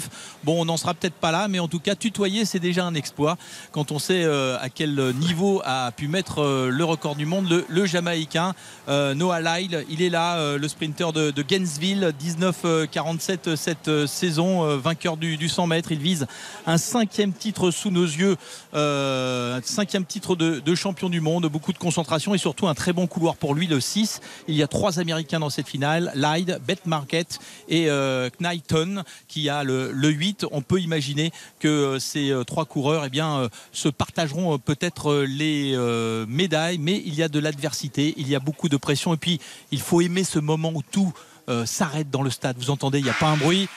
Le coup de pistolet et c'est parti. Là, il a giclé justement de ses euh, starts, mais il n'est pas tout seul puisque Ben Marek là et bien, il sort du, virage. Là, il est devant, il accélère maintenant et il est à la lutte. Non, il s'échappe. Il continue son effort, il plonge vers la ligne. Sa foulée, Gracile, il marque un temps canon. 1951. Il n'a pas été euh, dans euh, l'autre atmosphère tutoyée par Usain Bolt en son temps, mais il a fait la différence dans les euh, 30 derniers mètres avec cette foulée incroyable. Il reste droit, ses appuis sont purs. Il ouvre sa foulée pour s'approcher de la ligne. Bravo monsieur, vous êtes champion du monde pour la cinquième fois et vous réussissez un doublé presque historique digne d'Usain Bolt 100-200 avant les Jeux de Paris l'an prochain. Ouais, C'était le dernier, je crois, Usain Bolt 2015 à avoir réussi le, le doublé. Bravo à Noah Lyles qui avait vraiment de la marge. Peut-être un peu de. Euh, Dans le premier 100, il était un tout petit peu en dedans. Et après, quand il a accéléré, Jean-Michel, il a laissé tout le monde sur place. C'est vrai. Et euh, Kingston, euh, l'autre américain, est, deuxième en 1975. Et puis, Tebogo, le coureur du Botswana, est troisième. Et là, c'est une référence parce qu'il a 21 ans. Il était en finale du 100. Et c'est un vrai coureur à l'instinct qui euh, eh bien, vient se frayer un chemin jusqu'au podium. On entendra à nouveau parler bientôt de ce coureur en devenir. Avec confirmation de tout ça dans le flash de 22h avec Nathan Bocard. Merci Jean-Michel de nous faire vivre avec autant de passion et autant d'analyse ces championnats du monde d'athlétisme. Jean-Michel Rascol, envoyé spécial de RTL, donc doublé pour Noah Lyles, c'est titre pour Jackson, la Jamaïcaine, euh, sur le 200 mètres féminin. Juste avant les infos, je voudrais qu'on revienne quand même sur cette première mi-temps. On va peut-être écouter les acteurs de cette partie. Pour revenir sur le 200 mètres, si vous voulez. Non, le 200 mètres, oui, si tu veux, tu as une analyse sur Lyles Non, mais Noah c'est exceptionnel ce qu'il fait. Ah oui. Mais quand on voit. est un peu dedans au 100 mètres, il a quand même fait 19,51. Voilà, c'est dire par rapport pour tutoyer le record du monde de Bolt. Exactement, mais 1951 qui est un très gros temps dans un gros championnat. Mais là, c'est là que tu vois ce qu'avait fait Bolt et mais absolument incommensurable en fait. C'est incroyable. C'est-à-dire qu'il est quand même à presque 3 dixièmes de, de, de, Bolt. C'est fou en fait. C'est là maintenant que tu mesures à quel point on a eu de la chance d'être témoin euh, de Bolt et c'est fort que Noah Lyles soit capable lui aussi d'écrire quelque chose de parce que c'est dur de passer derrière Bolt qui a vraiment tout tout éteint quoi. Et c'est vrai qu'il a fait une très très belle course pour s'offrir ce doublé donc 100-200. Euh, je voudrais qu'on revienne sur le Nantes-Monaco, à un. Euh, but de Mohamed sur penalty à la cinquième, Castelletto pour le deuxième but nantais à la 15e, Minamino à la 27e. On écoute les acteurs peut-être de, de cette partie. Kader Bambat pour commencer, mon cher Spencer à la réalisation, le Nantais euh, titularisé à la surprise générale par euh, Pierre Aristouille et pour l'instant ça fonctionne. Très bien commencé en menant euh, 2-0 très rapidement. Et après, euh, comme les deux derniers matchs, on, on se met à reculer, donc c'est un peu plus dangereux contre des équipes comme ça. Donc il va falloir se reposer et attaquer la deuxième euh, comme on l'a fait. Je sais pas, à chaque fois qu'on qu'on mène au score, on recule, donc euh, ah, c'est pas fini, c'est qu'une mi-temps, il en reste une deuxième, donc il va falloir confirmer ce résultat-là. Voilà pour euh, Kader Mamba chez nos confrères de Prime Vidéo, tout comme Youssouf Fofana, le milieu de terrain monégasque, un peu plus en difficulté que d'habitude. Les monégasques menaient 2-1. Je crois qu'on a été bousculé. Ils ont ouvert le, le score sur un fait de jeu. Ensuite, on a pris, euh, c'est vrai, un, un but sur coup de pied arrêté. Ça, on n'a pas le droit. Et voilà, je pense que toute la première mi-temps, elle est pour nous et on mérite beaucoup mieux. Bah, on n'a rien fait de mieux, on s'est juste perfectionné. Voilà, on, avait des- on a mis des trucs en place en venant ici et on a juste mieux fait, c'est tout. Pour Youssouf Fofana chez le confrère de Prime Vidéo Monaco qui espère toujours remporter une troisième victoire en trois matchs, mais pour cela il faut déjà égaliser face à Nantes. Baptiste. Trois petites choses à vous dire. Euh, 2-0 au bout de 15 minutes. On l'a pas signalé, mais c'était plus arrivé depuis le 19 septembre 2021. C'était pas si euh, tôt tard que ça. Euh, C'était à Angers après 6 minutes de jeu de la part du, du FC Nantes. Un mot sur Minamino aussi, impliqué dans 5 buts en Ligue 1 cette saison. Euh, le joueur le plus décisif. 3 buts de passe, ouais. Voilà, le joueur le plus décisif à l'instant où on se parle de ce championnat. Puis Caio Henrique aussi, c'est 23 passes décisives en Ligue 1 euh, depuis euh, la saison 2020-2021. C'est le Brésilien euh, qui fait le plus de passes dans les 5 grands 23 championnats. passes décisives. 23 passes décisives depuis euh, C'est vrai que là, 2020-2021. ça fait déjà deux parce qu'il avait centré pour Minamino contre Strasbourg, tête de Minamino. Là, c'est encore le cas. Non, mais c'est on lui qu'il a, un pied, incroyable, mais 23, c'est colossal. le, le Brésilien dans les 5 grands championnats, enfin dans les 6 grands championnats, qui est le plus euh, décisif dans ce domaine-là. Je vous signale les huit. également que Chelsea mène 1-0 à la mi-temps face à Luton euh, grâce à un but de Sterling et que Leipzig. Euh, tu es sûr qu'Openda a marqué? Bah, je crois, c'était ce qu'il avait écrit. Ah, il me semble pas. Moi, j'ai Heinrich et Schlager pour Ah le bah, ils ont deuxième but. euh, ils ont peut-être ça a corrigé. changé. Mais euh, voilà. Voilà, il y a eu un doute. Mais Malo Gusto, passeur décisif. Ah, pour Chelsea, titulaire, en effet, l'ancien lyonnais. Ça va, Karine? Ben, très bien. Et, et Serou Girassi, Serou Girassi, buteur pour Que Stuttgart. Ah oui, pour Stuttgart. Eh exactement. oui L'ancien joueur d'Amiens, notamment, et de Rennes. euh, que J'aurais bien revu en Ligue 1 pour le coup. Allez, on marque une très courte pause et les infos de 22h avant la seconde période de Nantes-Monaco.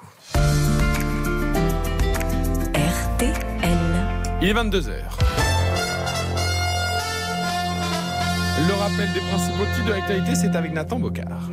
Regain de tension entre la France et le Niger où les, les putschistes expulsent l'ambassadeur français. Il a 48 heures pour quitter le pays, un mois après le coup d'État militaire.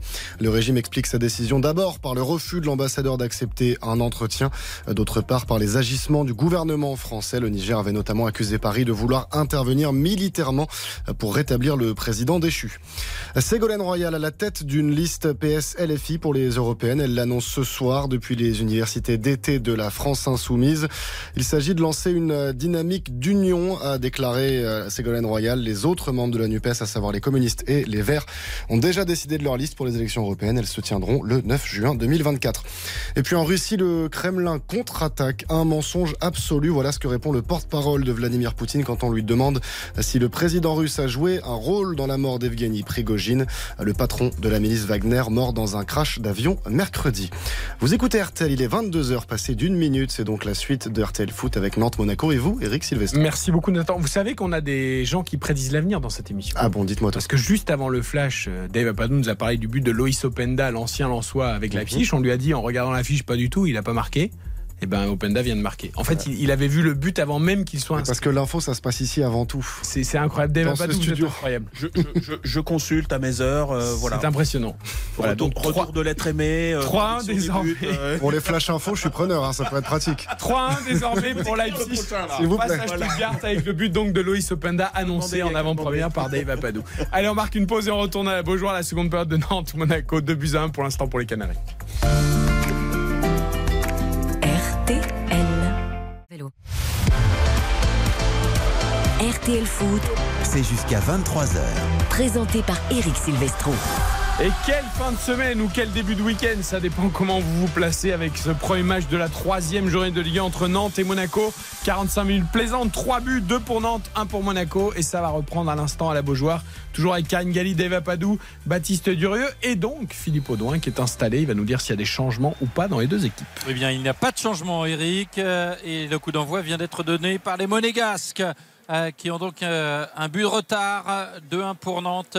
Et euh, on attend de cette deuxième période qu'elle soit aussi plaisante que la première. Un ballon en profondeur dévié de la tête par Palois et Descamps qui touche son premier ballon de la deuxième mi-temps. Le gardien nantais qui relance à la main avec Nicolas Palois et le pressing très haut des Monégasques qui bloque la relance nantaise des camps qui va être obligé d'allonger le jeu. Voilà, c'est fait en direction de la moitié de terrain euh, de Monaco, même si là, ce ballon est mal euh, donné par euh, Descamps et récupéré immédiatement par Monaco. Euh, Philippe, Dave voulait intervenir, j'imagine, sur le fait qu'on envoie des longs ballons à Ben Yedder alors qu'il est marqué par Palois, c'est ça? C'est lunaire. T'as Ça, pas le droit c'est pas sur Ben terrible. Yedder et tu. Dès la deuxième passe, tu, tu tentes directement de jouer, euh, de jouer Ben Yedder en pivot, même pas dans l'espace, en éventuellement, euh, en pensant éventuellement qu'il peut le, le prendre dans la profondeur. C'est non, tu vas le jouer au duel. Mais c'est quoi l'intérêt en Il faut qu'il reste au sol. Les Monégasques, évidemment, Philippe, ils ont trouvé pas mal d'intervalles et de positions. en tout cas, qui fait ça. Et Eh oui, ça semble euh, évident, euh, mais euh, bon, on va, on va dire que c'est parce que c'était le premier ballon de la deuxième mi-temps que euh, tout le monde n'était peut-être pas revenu, euh, reconcentré en tout cas sur ce Ah début oui, de deuxième mi-temps. Mais en tout cas, c'était euh, c'est l'évidence même que c'était pas un ballon pour Ben Yedder et euh, les Monégasques qui reprennent comme en première mi-temps euh, l'occupation du terrain avec euh, la moitié de terrain nantaise bien occupée par les Monégasques. Un centre de Caio Henrique, mais très mal ajusté, qui file au deuxième poteau très nettement. euh, beaucoup trop en Non, tout mais cas ça, c'est le problème de Baptiste nous a vendu les mérites de Caillou Henrique. Non Oui, c'est vrai. Voilà, et ben voilà. Il nous a fait un centre au huitième. Bon, alors là, après, pour être tout à fait honnête, et ça en contredire Philippe Audouin, c'était Vanderson. Parce que le pauvre Caio Henrique, Ah oui, c'était on va pas lui mettre ça sur le dos, c'était côté droit. Ah, voilà, et c'était c'est Vanderson qui c'est avait vrai. foiré son centre.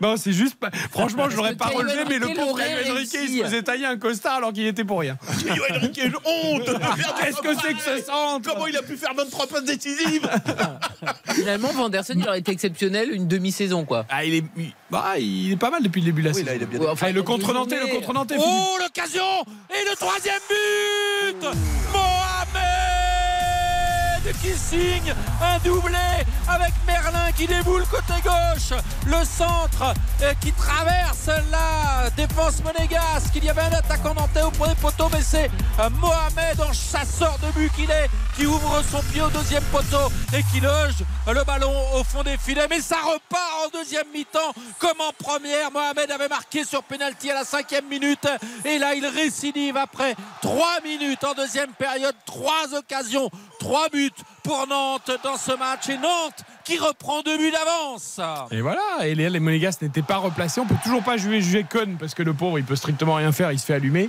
Mais les Monégasques, euh, les, les mauvaises habitudes l'année dernière, une passivité en défense, trop d'espace laissé, pas de, de coordination. Et là, les Nantais en un contre, très bien joué au demeurant. La passe est fantastique là, de, de Quentin Merlin. Elle est bien appuyée comme il faut et la finition est, est très belle aussi. Alors ça peut paraître assez facile, mais un plat du pied comme ça qui, euh, qui a la trajectoire d'un- extérieur du pied, c'est c'est quand même euh, vraiment bien joué. La finition est parfaite. Oui, parce que ça peut vite fuir euh, le, le- le cas. Tu as raison, Baptiste. Après, quant à Merlin, il a un très très bon pied gauche, on le, on le, on le sait. Mais alors, euh, Singo, autant le- le- l'axe droit là, de, de Monaco, autant en duel, c'est un vrai client, autant sur le placement, il est, Il n'est pas enfin, il a joué beaucoup piston, hein, Ouais, donc. c'est ça, euh, il est très très naïf. hein. Il se jette beaucoup trop, beaucoup trop haut, beaucoup trop tôt dans le dans le dans, dans l'action et il ouvre complètement dans son dos. Et puis Magassa qui est axial gauche, qui est un jeune joueur de 19 ans, qui Ouais. n'est pas non plus un défenseur central. Euh, voilà, Monaco a quand même encore beaucoup de boulot défensivement. Salizou, la recrue à 15 millions, n'a toujours pas joué. Ils sont toujours en recherche d'un autre défenseur central. Maripane est sur le banc. On a vu tout de suite en plus un plan sur Maripane euh, très énervé qui a tapé au sol. Et Nantes, en tout cas, avait mis 3 minutes pour ouvrir le score en première mi-temps. Ils ont fait pareil, Philippe, 3 minutes pour reprendre deux buts d'avance. Et si, et si l'exploit nantais était pour ce soir, pour complètement lancer cette saison des Canaries Et c'est assez incroyable ce scénario. Les Nantais encore à l'attaque avec Mohamed, servi par Bamba. Mohamed à la limite de la surface qui va obtenir le corner.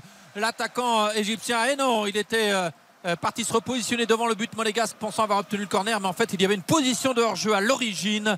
Et donc euh, c'est pour ça qu'il est privé de, ce corner. Et Mohamed qui est venu taper dans la main de son entraîneur après son troisième but. Il faut noter, messieurs, le coaching et madame le coaching euh, de euh, Pierre Aristouille parce qu'on n'attendait pas Mohamed, on n'attendait pas Bamba. Attention à ce ballon dans la surface de réparation nantaise avec un centre fort euh, de. alors du coup, je sais plus, c'est bien Caio Henrique là-bas ou Vanderson. À droite, c'est- à droite, c'est Vanderson. Je me demandais s'ils n'avaient pas permuté les deux, mais non, mais les deux ont des chaussures blanches. Non, non, mais à droite, c'est Vanderson et à gauche, c'est Caillou. Ça, ça permute pas en général. Enfin, c'est très rare. Il y a- Caio il n'y a pas le même pied droit dans les chaussures, c'est ça la différence. Caio Henrique permute pour frapper les corners. En revanche, Ah, ça, c'est vrai. C'est lui qui s'est déplacé là-bas sur le flanc droit euh, de l'attaque monégasque. Corner rentrant, euh, frappé par Caio Henrique. Et Descamps en deux temps, le gardien nantais qui peut se saisir euh, du ballon. Et je vous disais, le coaching quand même de Pierre Aristouille, parce qu'on n'attendait pas Mohamed titulaire, on n'attendait pas Bamba titulaire. On l'a dit, Bamba a été intéressant en première mi-temps parce qu'il crée, parce qu'il invente et parce qu'il a osé. Et puis Mohamed, il est là à la conclusion en début deuxième mi-temps et il est là surtout avec un doublé. Et mine de rien, c'est au crédit euh, de Pierre Aristouille. Et, surtout, surtout, imaginez-vous les dirigeants nantais, ils étaient déjà euh, sur la vous piste invite à dîner après ce soir, hein, euh, Philippe. Comment Pierre Aristou, j'espère qu'il vous invite à dîner parce que là, vous lui avez tressé des louanges à juste titre, hein, mais. euh, Non, je défends juste sa position parce que je trouvais que vous étiez. euh, enfin, Karine m'avait semblé euh, un peu critique sur le fait qu'il a été nommé, si j'ai bien Oh compris. non, vous attaquez, vous attaquez pas été- Karine, c'est sa Mais reprise. non, mais je, je persiste. Je ne comprends pas comment tu peux décider, après une victoire, de donner deux ans de contrat à un homme pour finalement, deux mois après, lui dire bah, tu vas sauter. Mais c'est pas sur cette victoire, euh, Bah, Karine, ah qu'il bah a été attends, nommé, je pense pas. Si s'il y avait eu une descente en Ligue 2, c'est pas sûr qu'il aurait continué.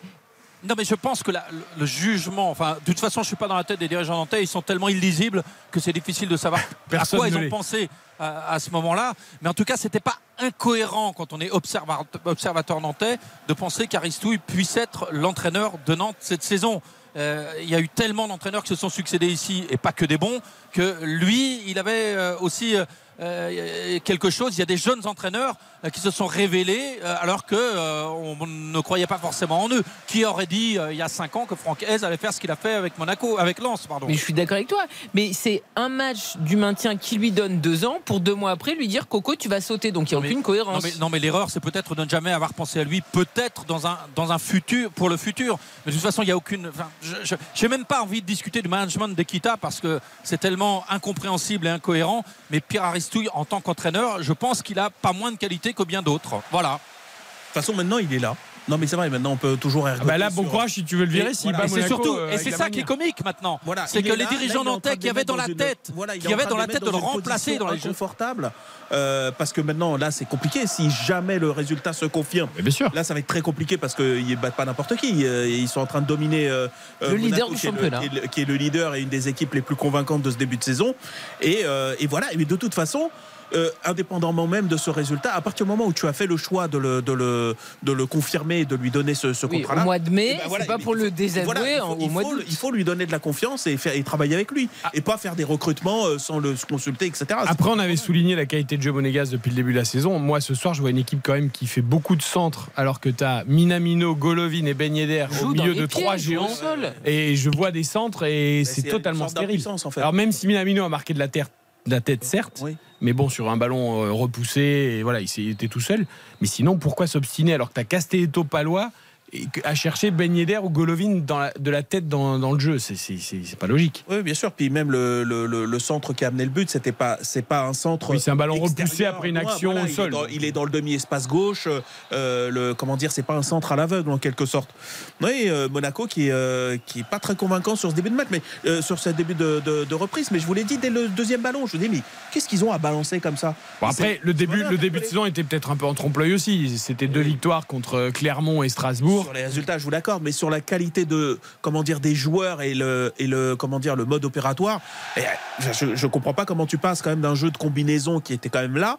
Même si peut-être il a été très bien payé, à des centres à l'aveugle, des ballons pour euh, Ben Yedder euh, seul sur seul Il n'aura Palois. jamais. Ouais, Palois, c'est du pain béni pour lui. Il se Ah bah régale là, là, depuis il tout à l'heure. se- Il se frise. Et un carton pour, et un carton pour Golovin d'ailleurs au passage, Philippe, je crois. Oui, pour une intervention euh, à retardement. Euh, et c'est le deuxième avertissement pour euh, Monaco. Euh, Nantes en avait eu un également en première mi-temps. Les Nantais qui repartent depuis la base arrière avec Nicolas Palois, Castelletto et Quentin Merlin, l'auteur de la passe décisive sur le deuxième but, ou le troisième but nantais, mais le doublé pour Mohamed. Quentin Merlin là, qui a vu sa passe interceptée par un défenseur de Monaco touche quand même pour Nantes et Quentin Merlin l'enfant du pays le joueur formé au club et euh, lui qui est natif euh, du pays de Ré à une cinquantaine de kilomètres de Nantes. Ben là, il est embêté pour faire sa touche, il n'a pas de solution.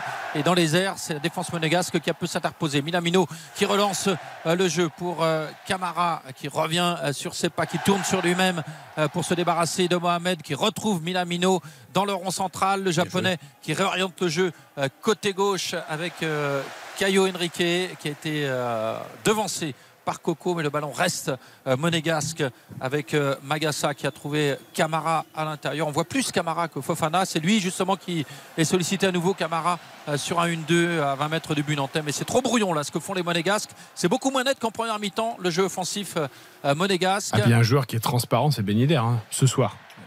Autant euh, il avait été efficace lors des deux premiers matchs, autant là, en plus, il sert même pas de point d'appui. Enfin, il est transparent, euh, Wissam Ben Yedder. Et là, on se heurte aussi au problème de banc, entre guillemets, puisque Ben Seguir et avec Liouche, qui sont les deux euh, Ouais, un peu, euh, jeunes qui peuvent rentrer pour dynamiter un peu, sont blessés tous les deux. Plus de Volande, Mbolo blessé, euh, Boadou euh, absent. Il est là.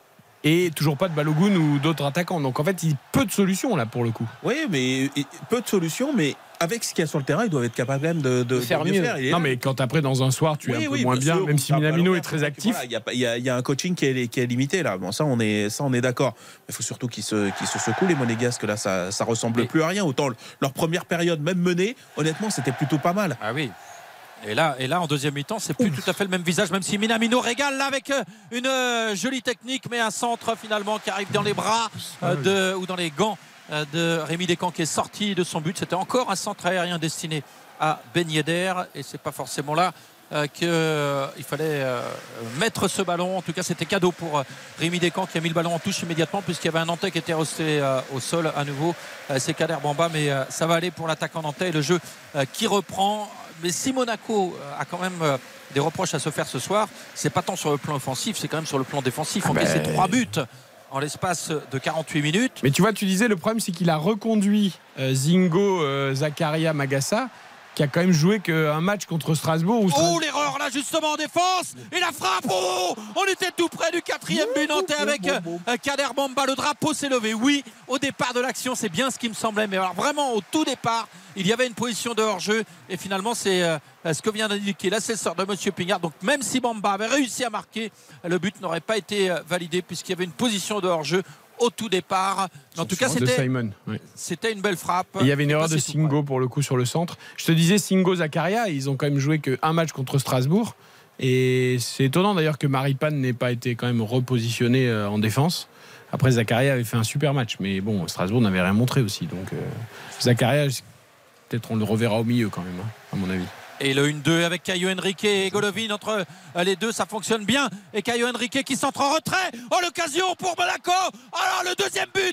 Alors que dans un premier temps, la défense nantaise avait réussi à repousser. Et évidemment, c'est Ben Yedder qui est là dans la surface de réparation pour marquer son quatrième but de la saison. Après 13 minutes, le match est à nouveau relancé 3 buts à 2 pour Nantes. Ben Yedder sifflé sur le coup, mais, mais comment c'est Fofana qui, ah, Fofana se rate complètement seul face au but, il veut mettre un plat du pied.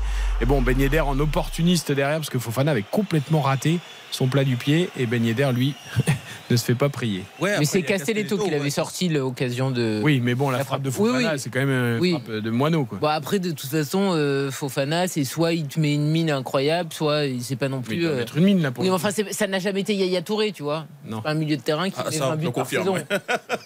Bon, et Ben Yedder, 4 buts, voilà, on l'a pas vu du match, mais Voilà. lui, il est là pour la mettre au fond.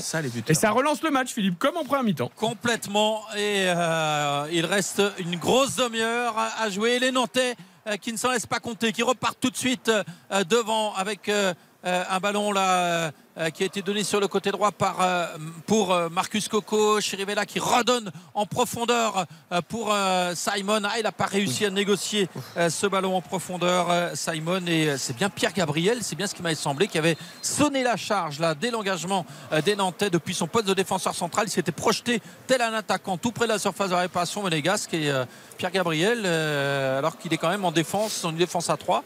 C'est vrai qu'il n'hésite pas à se projeter, c'est intéressant, mais ça peut aussi euh, comporter quelques risques. Premier changement dans ce match avec euh, la sortie de euh, Simon, ou de Bamba plutôt, Ouais, Kader Bamba, oui. de Kader Bamba, qui va être remplacé par Moutou Sami. Alors, c'est pas le même registre, là, c'est un milieu de Ah, terrain on- on récupérateur. ferme un peu au milieu, là, pour Et le coup. oui, un milieu de terrain récupérateur qui remplace euh, un attaquant.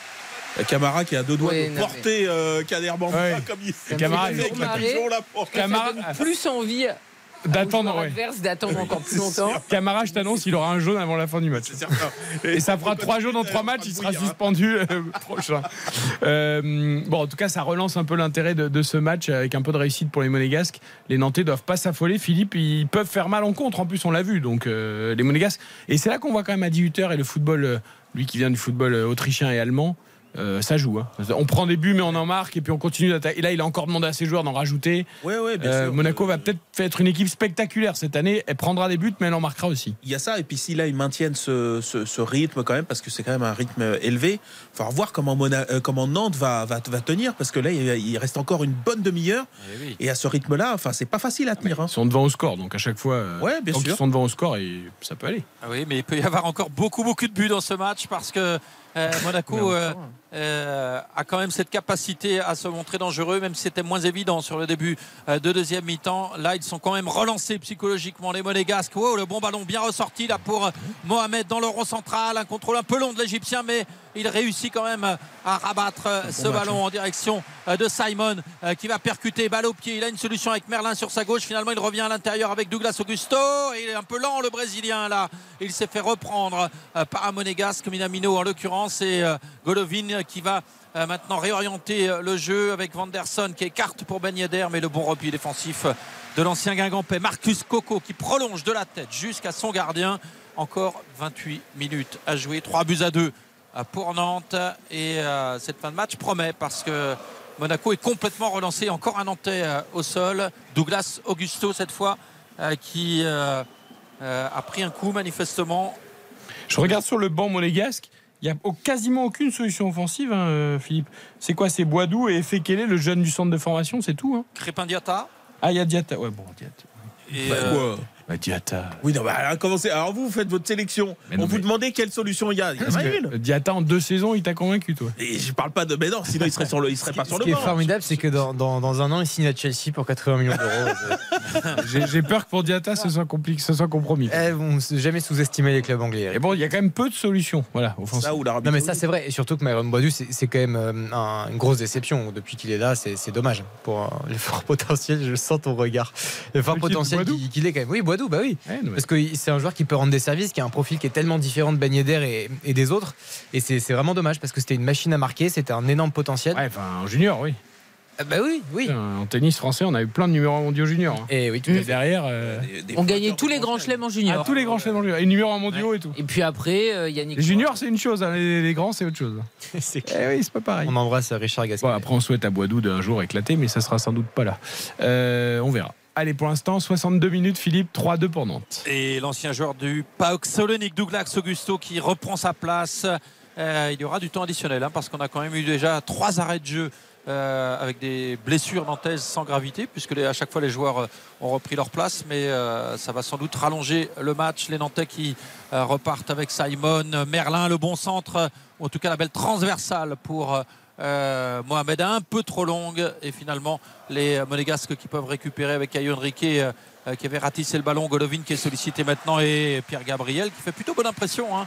Euh, l'ancien Brestois qui est arrivé à Nantes à l'intersaison. En Qui n'avait pas du tout brillé lors de son passage à Monaco pour lui. Oui. Très, Et- très court passage d'ailleurs où il n'a jamais vraiment eu sa chance. Et qui, Il s'était euh, blessé en plus, je crois. Qui euh, n'avait pas convaincu en Allemagne non plus, qui avait été prêté en Espagne, si je ne me trompe pas, la, saison dernière, mais ça n'avait pas été concluant non plus. Euh, à Strasbourg, ça n'avait pas été très bon non plus. Euh, Bon, C'était nul partout. Ben, à, Brest, il est bien, non à Brest, il avait fait une saison correcte. Très correcte, autant que je me souvienne. Après l'avoir achevé là tous. Euh, carton pour Moutou Samy. C'était bon ça. Alors là, il n'a pas été bon, voilà non plus. Mais, Voilà Philippe non a quand même trouvé une bonne saison à, à Brest. À Brest, ouais. C'est l'oasis dans le désert. Là. Et, et- et- et puis, et puis je signalais qu'il avait fait une- un match intéressant depuis le début quand même. Et Brest qui sera peut-être seul leader demain. Oui, mais ça, c'est une mauvaise nouvelle. Seule équipe qui avait deux victoires avec Monaco. Tant que Monaco est mené, euh, Brest. C'est quand même une très mauvaise nouvelle qu'après trois journées, il n'y ait pas euh, un gros qui soit euh, carton plein. Oui, Bah, on enfin, verra. c'est- pas très grave non plus. euh, Bah non, parce qu'on va avoir encore un PSG champion au final, euh, sans euh, suspense, etc. Ah, on ne sait pas. hein. Euh, La dernière fois, quand Lille a été champion, personne n'imaginait que le PSG ne le serait pas. Attention euh, à ce coup franc monégasque et des camps que c'est que ça euh, qui n'est pas du tout Tiens, là par contre, c'est Caio Henrique qui a complètement raté son. Oui, oui, oui, là c'était quand même cadeau pour euh, Ah, c'est Rémi Descamps. trop chandelle ça. Un drop là. Eh oui. Le gardien, il se régale. là. Eh oui. Non mais Karine a raison, le PSG est évidemment favori de cette saison, mais je me souviens quand Monaco était champion, quand euh, Lille a été champion en début de saison, personne, Ah oui. Personne. Oui, non, mais je suis d'accord avec toi. Mais j'aimerais qu'il y ait des gros. Et là, le seul gros qui aurait pu faire trois victoires, c'était Monaco. Parce que, bon, Lyon, ils sont à la ramasse. Marseille, ils peuvent pas faire trois victoires. Oh là là. Rennes, ils peuvent pas faire trois victoires. Paris non plus. Et donc, après Et- trois et- journées, tu as déjà une équipe qui perd des points. Dans les Et gros, attention à ce centre de Simon Et Mohamed qui ne peut le négocier dans euh, la surface. Il était dos au but et finalement il a gêné un partenaire qui lui était face au but. Mais euh, de toute façon, euh, ça aurait été compliqué. Mais Nantes récupère quand même le ballon. Oh, Douglas Augusto, un peu trop lent. C'est pas la première fois, hein, le Brésilien, qu'il se fait surprendre lorsqu'il récupère le ballon et battre dans les duels. Et là, il a perdu le ballon alors que son équipe l'avait récupéré à proximité de la surface de Ça réparation monégasque. très très mauvaise relance de Magassa, le jeune euh, défenseur, enfin milieu de terrain qui joue défenseur central. Je pense que Adi Hutter serait quand même bien inspiré de, de lancer Maripane là, pour euh, quand même avec son expérience et sa, sa grinta derrière, ça ferait peut-être du bien parce que le problème c'est que là, si Monaco prend un quatrième but, c'est fini pour eux. Ouais, c'est quasiment Donc, plié. Par euh, contre, le, le côté droit de la défense monégasque, mais c'est un. Eh, Vanderson, c'est il défend jamais. C'est- C'est un, un- cauchemar. hein. Ils se régalent les Nantais sur ce, sur ce côté-là. Alors, évidemment, ils y vont pas toutes les, euh, toutes les minutes, mais euh, à chaque fois qu'ils y vont, ils font mal. Il va faire attention du côté Monaco quand même.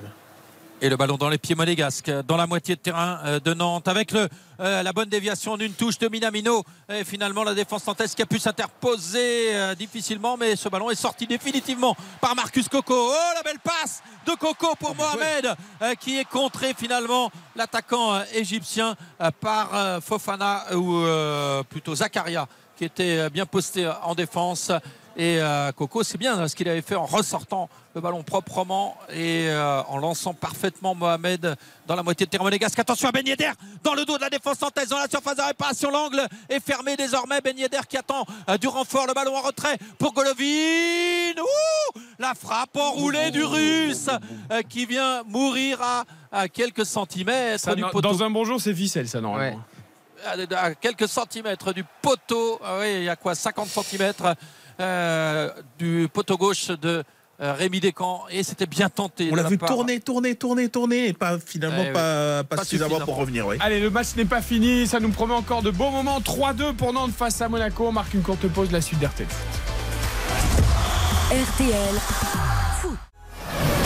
RTL Foot. présenté par Eric Silvestro.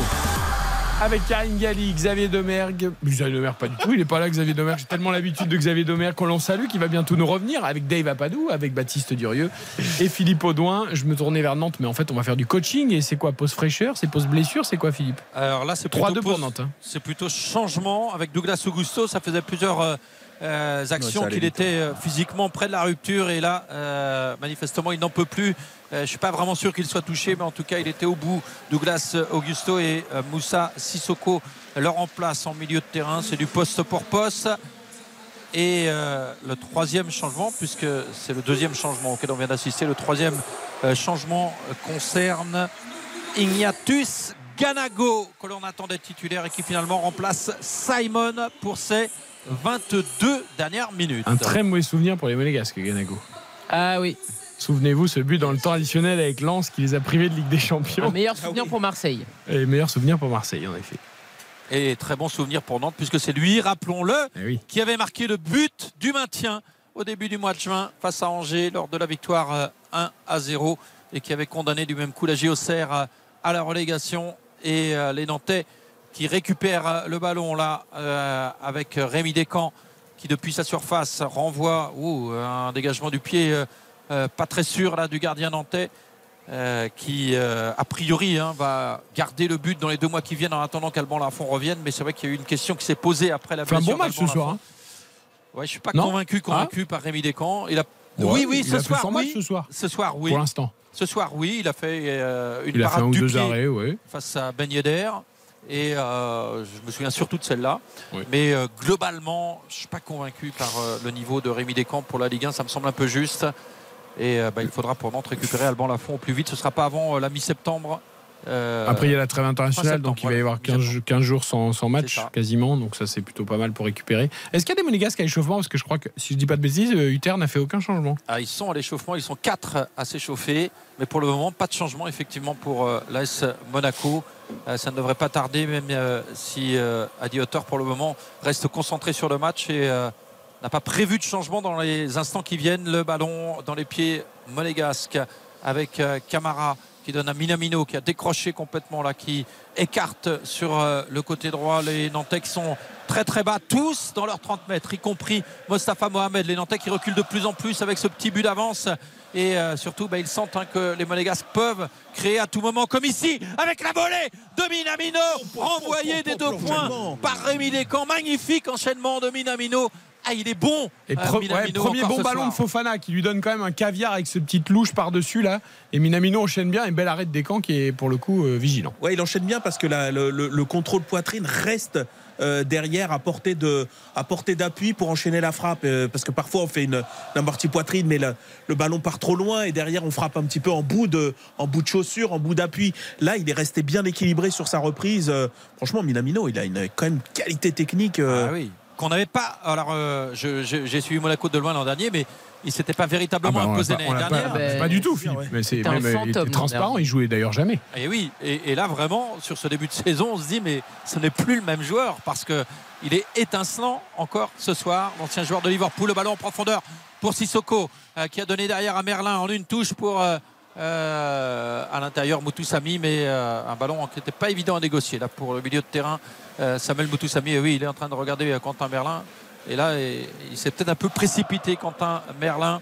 Et les Nantais qui se replient en défense. J'ai l'impression que Quentin Merlin désormais évolue plus latéral gauche euh, que piston gauche. Ah, ils ont On reculé, rec- les Nantais, ils ont reculé. Après, ils jouent les contres. hein. Et puis, comme ils sont très dangereux sur tous les contres, ils essayent d'être bien en place pour gêner Monaco dans la construction et ils jouent les c'est- ils sont devant au score, il reste 20 minutes, c'est pas illogique. hein. Et oui, et euh, les Monégasques euh, qui euh, campent dans la moitié de terrain nantaise avec Camara qui attend d'avoir une solution. Et il est contré là, il, est- il avait avancé de quelques mètres dur. dans l'axe. C'est Minamino qui passe par là, qui intercepte le tir au l'extérieur du poteau et Descamps qui a touché le ballon. Corner pour la S Monaco et Minamino. Il est quand même dans tous les bons coups. Ah, il fait un super match, Minamino. Il est presque un peu seul, j'ai envie de dire, côté monégasque. Et le ballon sur ce corner qui est joué rapidement avec Descamps qui s'interpose. Ah, c'est une mêlée quasiment devant la ligne de but. Et les Nantais qui s'en sortent miraculeusement. Fofana Fofana, il faut qu'il arrête d'être. et Il n'est pas, franchement. il est pas dans la cour de récré, Fofana. À chaque fois qu'il est dans la Oh là surface, là, regarde il fait le 1m90 et 80 Il kg. s'en mêle les pinceaux. il, là. est, il est gentil, quoi. Ah, C'est surtout que là, il est arrêté avec le ballon Oh là qui là. lui colle au pied. Non, mais il doit mettre une mine, il doit mettre un pointu, il doit. il- dans je la, crois qu'il peut pas armer. Il peut dans pas la armer son il doit faire mal. et Il est trop gentil, là. Il peut pas armer son tir, j'ai l'impression, euh, alors qu'il est tout près de la ligne de but. Il est de profil et, euh, et il est contré au final. Le premier changement euh, pour l'AS euh, Monaco avec la sortie de Vanderson remplacé Ah par bah, Diatta. Ah, Ah bah, cher à Eric Silvestro. l'ami d'Eric. Voilà, avec un peu de chance, il va marquer. Oui, je pense que. En général, c'est comme ça que ça se passe. Voilà, voilà. Et les Nantais, en tout cas, qui euh, mènent 3 buts à 2 et qui repartent à l'attaque avec Moussa. Sissoko. Le mauvais centre de Sissoko qui a failli être récupéré quand même par Moutoussami. Mais quand même, là, Mou- Moussa Sissoko, il aurait pu faire beaucoup mieux euh, sur ce centre. Lui qui est arrivé euh, il y a un an. Euh, Moussa Sissoko qui est quand même la grande déception, alors que c'est quand même le plus gros salaire euh, nantais. Grande déception depuis un an dans cette équipe nantaise. Et euh, Monaco euh, qui repart avec Minamino euh, qui euh, donne derrière lui pour Camara, Fofana, Camara à nouveau. On est arrêté là côté monégasque avec toujours ce bloc bas vitesse, ouais, ouais. côté. Là, tu vois, un Ben Seguir ou un Cliouche qui, qui aime bien provoquer aurait fait du bien. Et la mauvaise passe là, on était Oh, tellement arrêté qu'on a perdu le ballon et Mohamed qui n'en profite pas s'est récupéré immédiatement. Il faut arrêter, de, faut arrêter du côté de Monaco de confier les clés du jeu aussi à, À Camara. c'est Bien n'importe quoi. Depuis tout à l'heure, c'est lui qui cherche les passes dans les intervalles et tout. Oui. À un moment, chacun son rôle. quoi. C'est un très bon milieu défensif. Mais bon, en, en créatif, euh, c'est pas Et c'est lui qui donne un bon ballon Oh le mauvais contrôle de Caio Henrique Odem Odem Oh, Alors là, il a- une Verratti, là. La Ah ouais, lumière a failli Camara, jaillir des pieds de Camara. Oh le mauvais contrôle de Caio Henrique parce que là c'est un caviar, c'est une magnifique passe euh, de Camara euh, qui euh, sert Caio Henrique dans le dos de la défense nantaise dans la surface de réparation et le contrôle manqué du Ah, il a trop réfléchi à ce qu'il allait faire après et il a pas contrôlé, il a pas regardé son ballon quand il l'a contrôlé. et les Nantais qui repartent. Mais on sent maintenant que les Nantais ont du mal à se projeter, à s'approcher du but et ils ont du mal à conserver le ballon. Et Voilà, ils ça sont en résistance. hein, ça confirme, oui, sans résistance, et ça confirme aussi que les Nantais ont du mal à tenir sur la, la durée d'un match. Euh, on l'avait déjà observé lors des euh, deux premières journées. Et euh, là, ils sont clairement en résistance parce qu'ils mènent 3-2, mais peut-être aussi qu'ils ne peuvent plus faire beaucoup plus sur le plan offensif. Et Camara, à nouveau en possession du ballon dans la moitié de terrain nantaise, avec euh, des Nantais qui euh, sont campés devant leur surface de réparation. Minamino, Camara, on n'avance pas beaucoup. Camara qui donne devant pour Fofana. On est arrêté toujours. Un ballon euh, de Singo sur le côté droit. Le 1-2 avec Minamino pour euh, Crépin Diatta. Mais là, la remise du japonais qui finit en sortie de C'est but. dur, il s'était téléphoné en fait. Ils ont, ils ont pu anticiper la course. Il a fallu qu'il appuie son, sa remise. Minamino, euh, il y a autre chose à faire. C'est Golovin aussi qu'on devrait voir Ouais, davantage. on voit pas beaucoup, Golovin. ouais, Et tu parlais justement de qui doit créer au lieu de. Fofana décevant. Ça devrait être. Ça devrait euh, être Golovin. C'est. Est-ce que vous voulez une bonne nouvelle? Enfin, je sais pas si ce sera une bonne nouvelle, mais euh, Pour les Nantais, c'est une bonne nouvelle. non, je vous parle de rugby là. Ah, dites-nous. On est tout près de- du début de la Coupe du Monde. Romain Tamac revient. Alors, Les Romain Tamac, de se faire battre. malheureusement, Romain Tamac ne reviendra pas avec sa- son ligament croisé. Vous savez qu'il y a un France-Australie dimanche à 17h45, dernier match de prépa. Ce soir, les All Blacks, qui seront le premier adversaire des Bleus le 8 septembre au Stade de France, jouer leur dernier match de préparation contre les champions du monde sud-africains, l'Afrique du Sud. Ils ont pris 35 à 7, les All Blacks, avec leur équipe type. Alors, ils ont joué à 14 un bon moment. Il y avait 33-0. Euh, donc voilà. Donc, euh. Bah, va leur marcher dessus alors. Bah, je sais pas si on va leur marcher dessus. Ça va En tout les cas- énerver En tout cas, ils vont arriver d'hiver, avec oui. le doute. Ils vont arriver avec le doute. Ils vont arriver avec la bave aux, aux lèvres, c'est ça l'expression Espérons que ce soit mieux que le début de l'équipe de France de basket au championnat Ah, du monde ouais. qui en a pris 30 contre le Canada cet après-midi. Et Euh, le ballon dans les pieds de Caillou Henrique, le centre dans la surface repoussé Padois, par régale. nantaise. Corner à suivre pour Monaco. Plus que 13 minutes à jouer. Palois, il 3-2. fait un sacré match hein, quand même. Défensivement, Ouais, il en a temps, dans les duels aériens, il est que des mecs d'un mètre 60. à- Oui, non, à mais là, attends, il était au sol, il est partout. Hein. Et le corner qui est joué par Monaco avec euh, Diatta au deuxième poteau qui va ressortir ce ballon puisque euh, il n'a pas de solution et il a préféré retrouver quelques espaces. Euh, Minamino dans la surface qui est signalé hors jeu. Le ballon récupéré par les Nantais. Diatta qu'on annonçait comme un joueur euh, percutant, virevoltant, dribbleur. Moi, je le vois toujours euh, jamais provoquer, aller toujours vers l'arrière. Je ne sais pas si c'est un consigne du coach. Non, mais ce joueur, ce joueur qui était censé être un dynamiteur, Ouais, je le vois jamais dynamiter rien du tout. Et puis il est frustre même quand, euh, même quand il fait ses, ses, ses courses. Je suis d'accord avec vous, elles sont pas aussi tranchantes que ce qu'on imagine. Et puis il est très, il est très, il est très frustre quoi. Alors il suffit que je dise ça, tu vois. D'ailleurs, il était toujours titulaire avec Là, Clément il parce que un but à la Messi, mais euh, bon, c'est, euh, c'est vrai que c'est lui aussi très, très, très décevant. il a reculé la hiérarchie. Centre de Merlin renvoyé par la défense euh, de euh, Monaco. Merlin qui demande à sortir, qui s'est fait mal manifestement. Ah, c'est pas bon ça. Euh, accrédité d'un bon match, euh, Quentin Merlin, Ah oui. globalement. Lui qui avait été euh, un peu en deçà de sa valeur sur les deux premières journées. Oh là là, il s'est fait mal euh, tout seul, j'ai l'impression, sur le centre. Il boite bas. Et il va falloir euh, vite procéder à un changement côté nantais. Le jeu qui se poursuit avec euh, le ballon dans les pieds euh, monégasques, avec Caio Henrique dans la moitié euh, de terrain nantaise. Magassa euh, qui donne derrière à Camara avec Zakaria. Et, euh, Ils ont plus grand chose dans les chaussettes, les Monégas non plus, hein, quand même, j'ai hein, en termes de vitesse. Oui, et, et là, c'est Golovin qui est servi dans la surface de réparation, qui a réussi à centrer en encore se retournant. Mais c'est- Et encore Il est Palois sur la partout. trajectoire. Hein. Et il on retrouve tout, hein. le Palois. Des pieds, la tête, il est partout.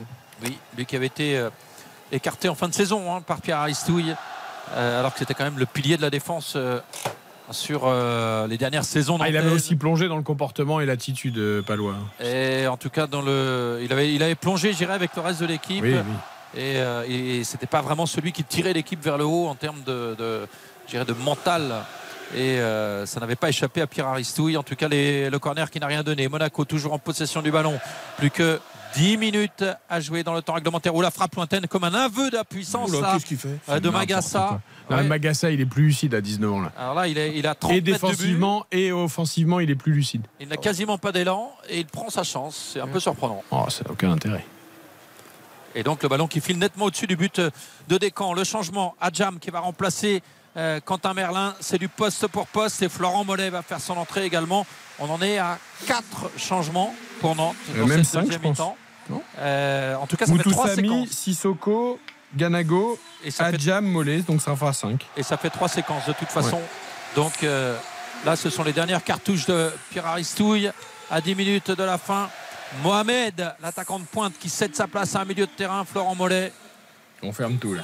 Eh oui, Nantes qui s'accroche à ses premiers points de la saison et à son petit but d'avance face euh, au leader du championnat. Je suis étonné qu'Uther fasse pas rentrer Jacobs pour suppléer Caio Henrique qui a l'air quand même cramé après ses 75 allers-retours. Et Monaco doit tenter quelque chose là. Ils ont quatre changements encore à potentiel et Ouais, le truc, c'est que les, les- le coaching, tu le fais surtout sur les, sur les attaquants. Et on a dit. euh, Ils Ouais, mais là, quelque part, Caillot, il est presque attaquant parce qu'en Oui, piston gauche avec les centres, euh, Jacobs, il sait pas faire grand chose, mais les centres, il sait les faire. Non, mais c'est vrai. Les les joueurs. Ah non, mais c'est pareil, Jacobs, Les c'est un joueur totalement énigme. Ah ouais. Ah, ça donne envie, votre équipe. Ah bah écoutez.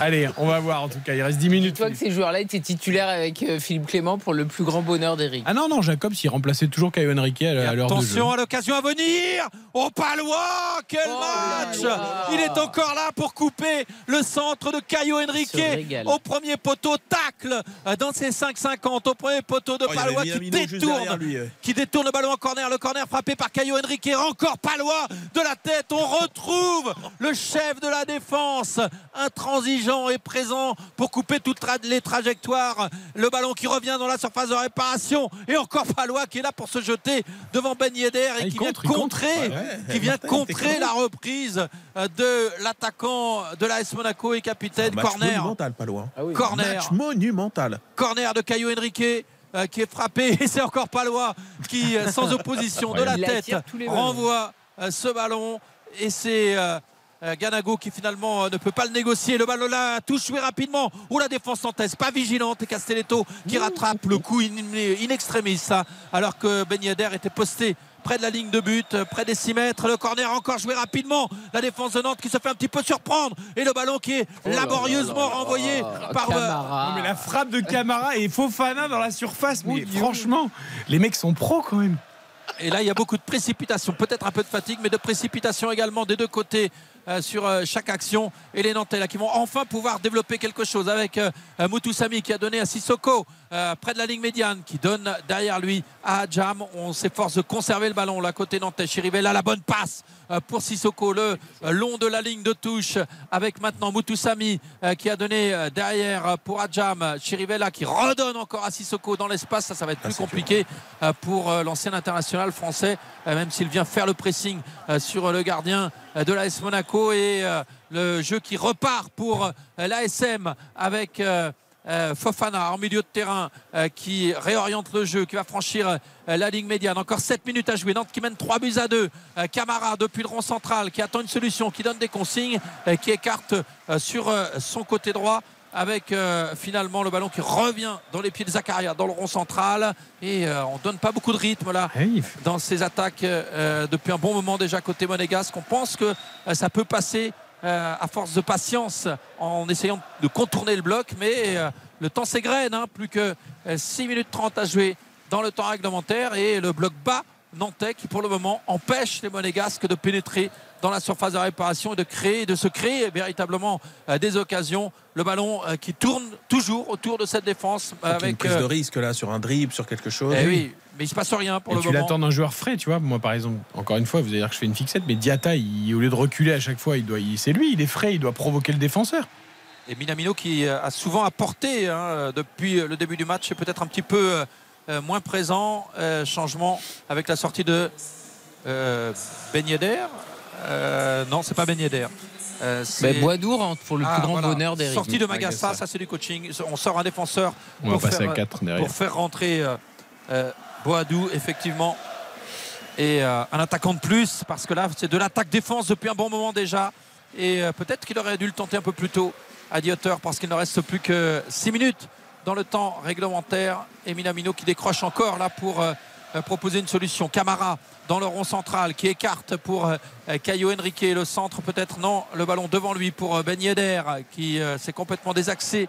Pour une fois, il a dézoné. euh, Wissam Ben Yedder, Camara qui a donné dans l'axe, ce ballon dans la surface. Et le voilà le but, non La barre et le but égalisateur signé Boadou. Non, c'est oh, c'est l'entrant incroyable. C'est Boadou, c'est Boadou. Boadou, C'est Boadou. c'est bien lui.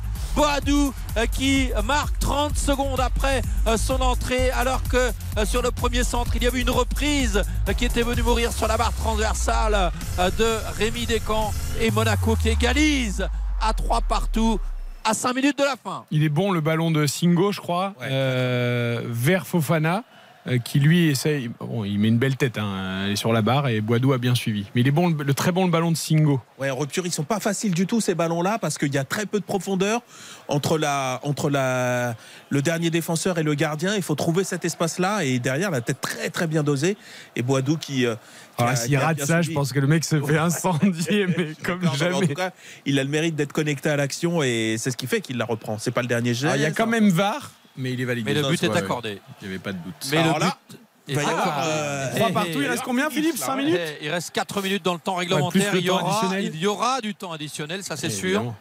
Il y aura bien 5 ou 6 minutes minimum de temps additionnel. Ça peut être long, hein, cette fin de match pour Nantes, Ouais, qui a mené au score. Je me demande si tout le monde se satisferait pas de ce point finalement. Ah, je pense que Monaco va appuyer pour aller euh, Ah, essayer ouais. d'en mettre un quatrième. parce que Ah, on a quand même senti des Nantais. euh, fatigué, ouais, mais les Monégasques aussi, hein, Philippe. hein. Même si là c'est Ganago euh, qui réussit à centrer. Oh, le sauvetage devant le but euh, Quel monégasque. Alors que Ganago avait réussi à s'échapper côté droit dans la surface de réparation. Caio Henrique pour relancer euh, le jeu. Et les Nantais ont beaucoup, beaucoup subi depuis un bon moment. Et psychologiquement, c'est peut-être le moment euh, de porter le coup fatal pour euh, l'AS Monaco. Il y a un peu de temps euh, pour cela. Avec euh, Caio Henrique maintenant qui est servi euh, dans la moitié de terrain nantaise qui revient euh, derrière euh, pour euh, Zakaria avec euh, le ballon euh, transmis euh, sur le côté droit Singo.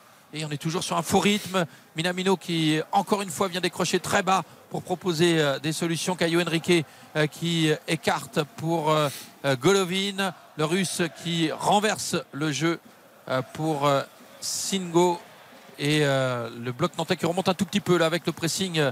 La tentative de pressing de Boutoussami. Oh, attention, il y a une échappée côté droit de Crépin Diapa, je crois, de- je crois, et finalement il a été repris par la défense nantaise. Pour Et, une fois euh, qu'il est en avant. Et c'est Moutou Sami. J'étais sûr Bah, qu'elle c'est vrai. C'est Moutou Sami qui avait récupéré pour Nantes. Mais c'est Monaco qui a à nouveau récupéré et euh, qui euh, s'approche de la surface de réparation nantaise avec Fofana. Fofana qui donne pour Camara. Le centre à venir peut-être de Caio Henrique. Non, finalement, le, euh, le bloc qui est remonté un tout petit peu là. En tout cas, c'est Marcus Coco qui est remonté d'un cran et qui est venu contrer le Monégasque. Ah, Des crampe, crampes, crampe, des Coco, crampes ouais. pour Marcus Coco. Petite crampe. Et euh, il va aller jouer la touche lui-même à proximité de la ligne médiane. En tout cas, il avait fait un bel effort là euh, sur le plan défensif qui lui avait permis de contrer l'attaque monégasque. Et la touche en revanche, elle est rendue directement au monégasque. Et ça va repartir pour l'ASM avec Camara à jouer dans le temps réglementaire. Ah, il pourra y avoir des regrets quand même pour Nantes qui a mené deux fois de deux buts. Et finalement, euh, c'est quand même assez juste sur l'ensemble du match si euh, l'AS Monaco euh, a réussi à revenir dans ce match et à rétablir l'équilibre. Trois partout. Le dégagement de Descamps sur la tête de Moutoussami. Non, finalement, il est devancé, Moutoussami, par euh, Fofana. Oh, la mauvaise passe à deux à Jam. En retrait, ça peut coûter cher. Et finalement, c'est Palois encore en couverture. Palois, ce match. Et euh, le dégagement. Je pense du- qu'on tient notre magnifique. Ah ouais, du pas une seule nantais. seconde de déconcentration de ces garçons parce que là, euh, en fin de match, tu peux voir flou un petit peu et là, cette passe dans la profondeur, s'il n'est pas vigilant, euh, il fait pas les deux trois pas euh, pour euh, pour revenir en, en- en arrière, euh, ça va ça va direct. Je pense que c'était vers Ben Yedder cette passe. Oui. Ouais, c'est euh, non franchement super match de Palois. hein. Et Camara euh, qui ratisse un ballon là en milieu de terrain. Minamino euh, qui a réussi à donner à l'intérieur. Caio Henrique ou plutôt euh, Golovin qui tente de combiner. euh, et euh, finalement la la défense passe nantaise qui peut talon. intercepter. Et c'est Boadou qui avait perdu le ballon mais c'est récupéré immédiatement par euh, Fofana. Oh là là, c'est une euh, guerre de chantier là en milieu de terrain. Mais c'est euh, Moussa Sissoko qui a le dernier mot. Oh le ballon en profondeur pour Ganago qui s'échappe dans la surface. Oh, l'intervention dans la surface qui est hein. licite. Seulement Monsieur, selon Monsieur Pignard, pas de pénalty sur euh, cette euh, intervention alors que Ganago était parti dans le dos euh, de la défense monégasque. Il réclamait une faute. Alors est-ce qu'il y aura VAR euh, sur cette action, Ah, Monsieur normalement, oui de toute façon. Pignard, euh, qui pour le moment n'a pas porté son doigt à l'oreille. Ouais, je Monsieur le ballon. et Pedro Chirivella qui vient aux nouvelles auprès de l'arbitre. Il prend pas le, ba- il prend pas le ballon, Singo. Alors est-ce qu'il touche le talon de Ganago ou pas? En tout cas, il prend pas le ballon.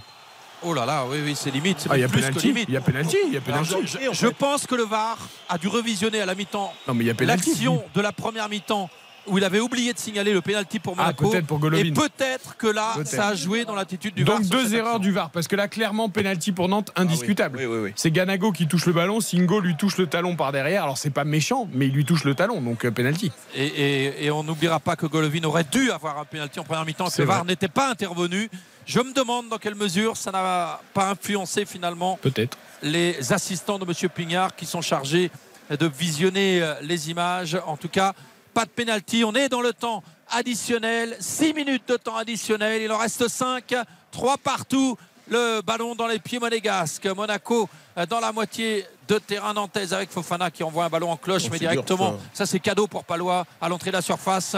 Et c'est euh, Ganago là, qui vient euh, gêner les défenseurs monégasques. Et le ballon qui vient jusqu'à Cône, le gardien euh, de l'ASM. Et c'est reparti euh, pour euh, l'ASM avec un ballon remonté depuis euh, la base arrière avec euh, Zakaria euh, qui a donné à l'intérieur à Camara. Il touche énormément de ballons. Camara en milieu de terrain. Trop. Peut-être le seul qui est pas fatigué pour le coup. Oui, il donne au moins. Oui. Et, Ah oui, oui, mais- et- et il se montre. Et euh, Golovin, euh, qui lui est gêné par euh, Chirivella, et les Monégasques qui ne parviennent pas à avancer. Euh, Moutoussami qui vient faire euh, le pressing à son tour. Adjam euh, en duel le long de la ligne de touche. On est près de la surface de réparation nantaise désormais. Euh, les Monégasques qui euh, tentent de combiner avec Golovin qui redonne euh, ce ballon à Diata. Crépin Diata euh, qui revient à l'intérieur en accélérant, mais c'est une course latérale qui ne donne rien. Et c'est euh, Ganago qui euh, perd son duel là avec euh, Camara.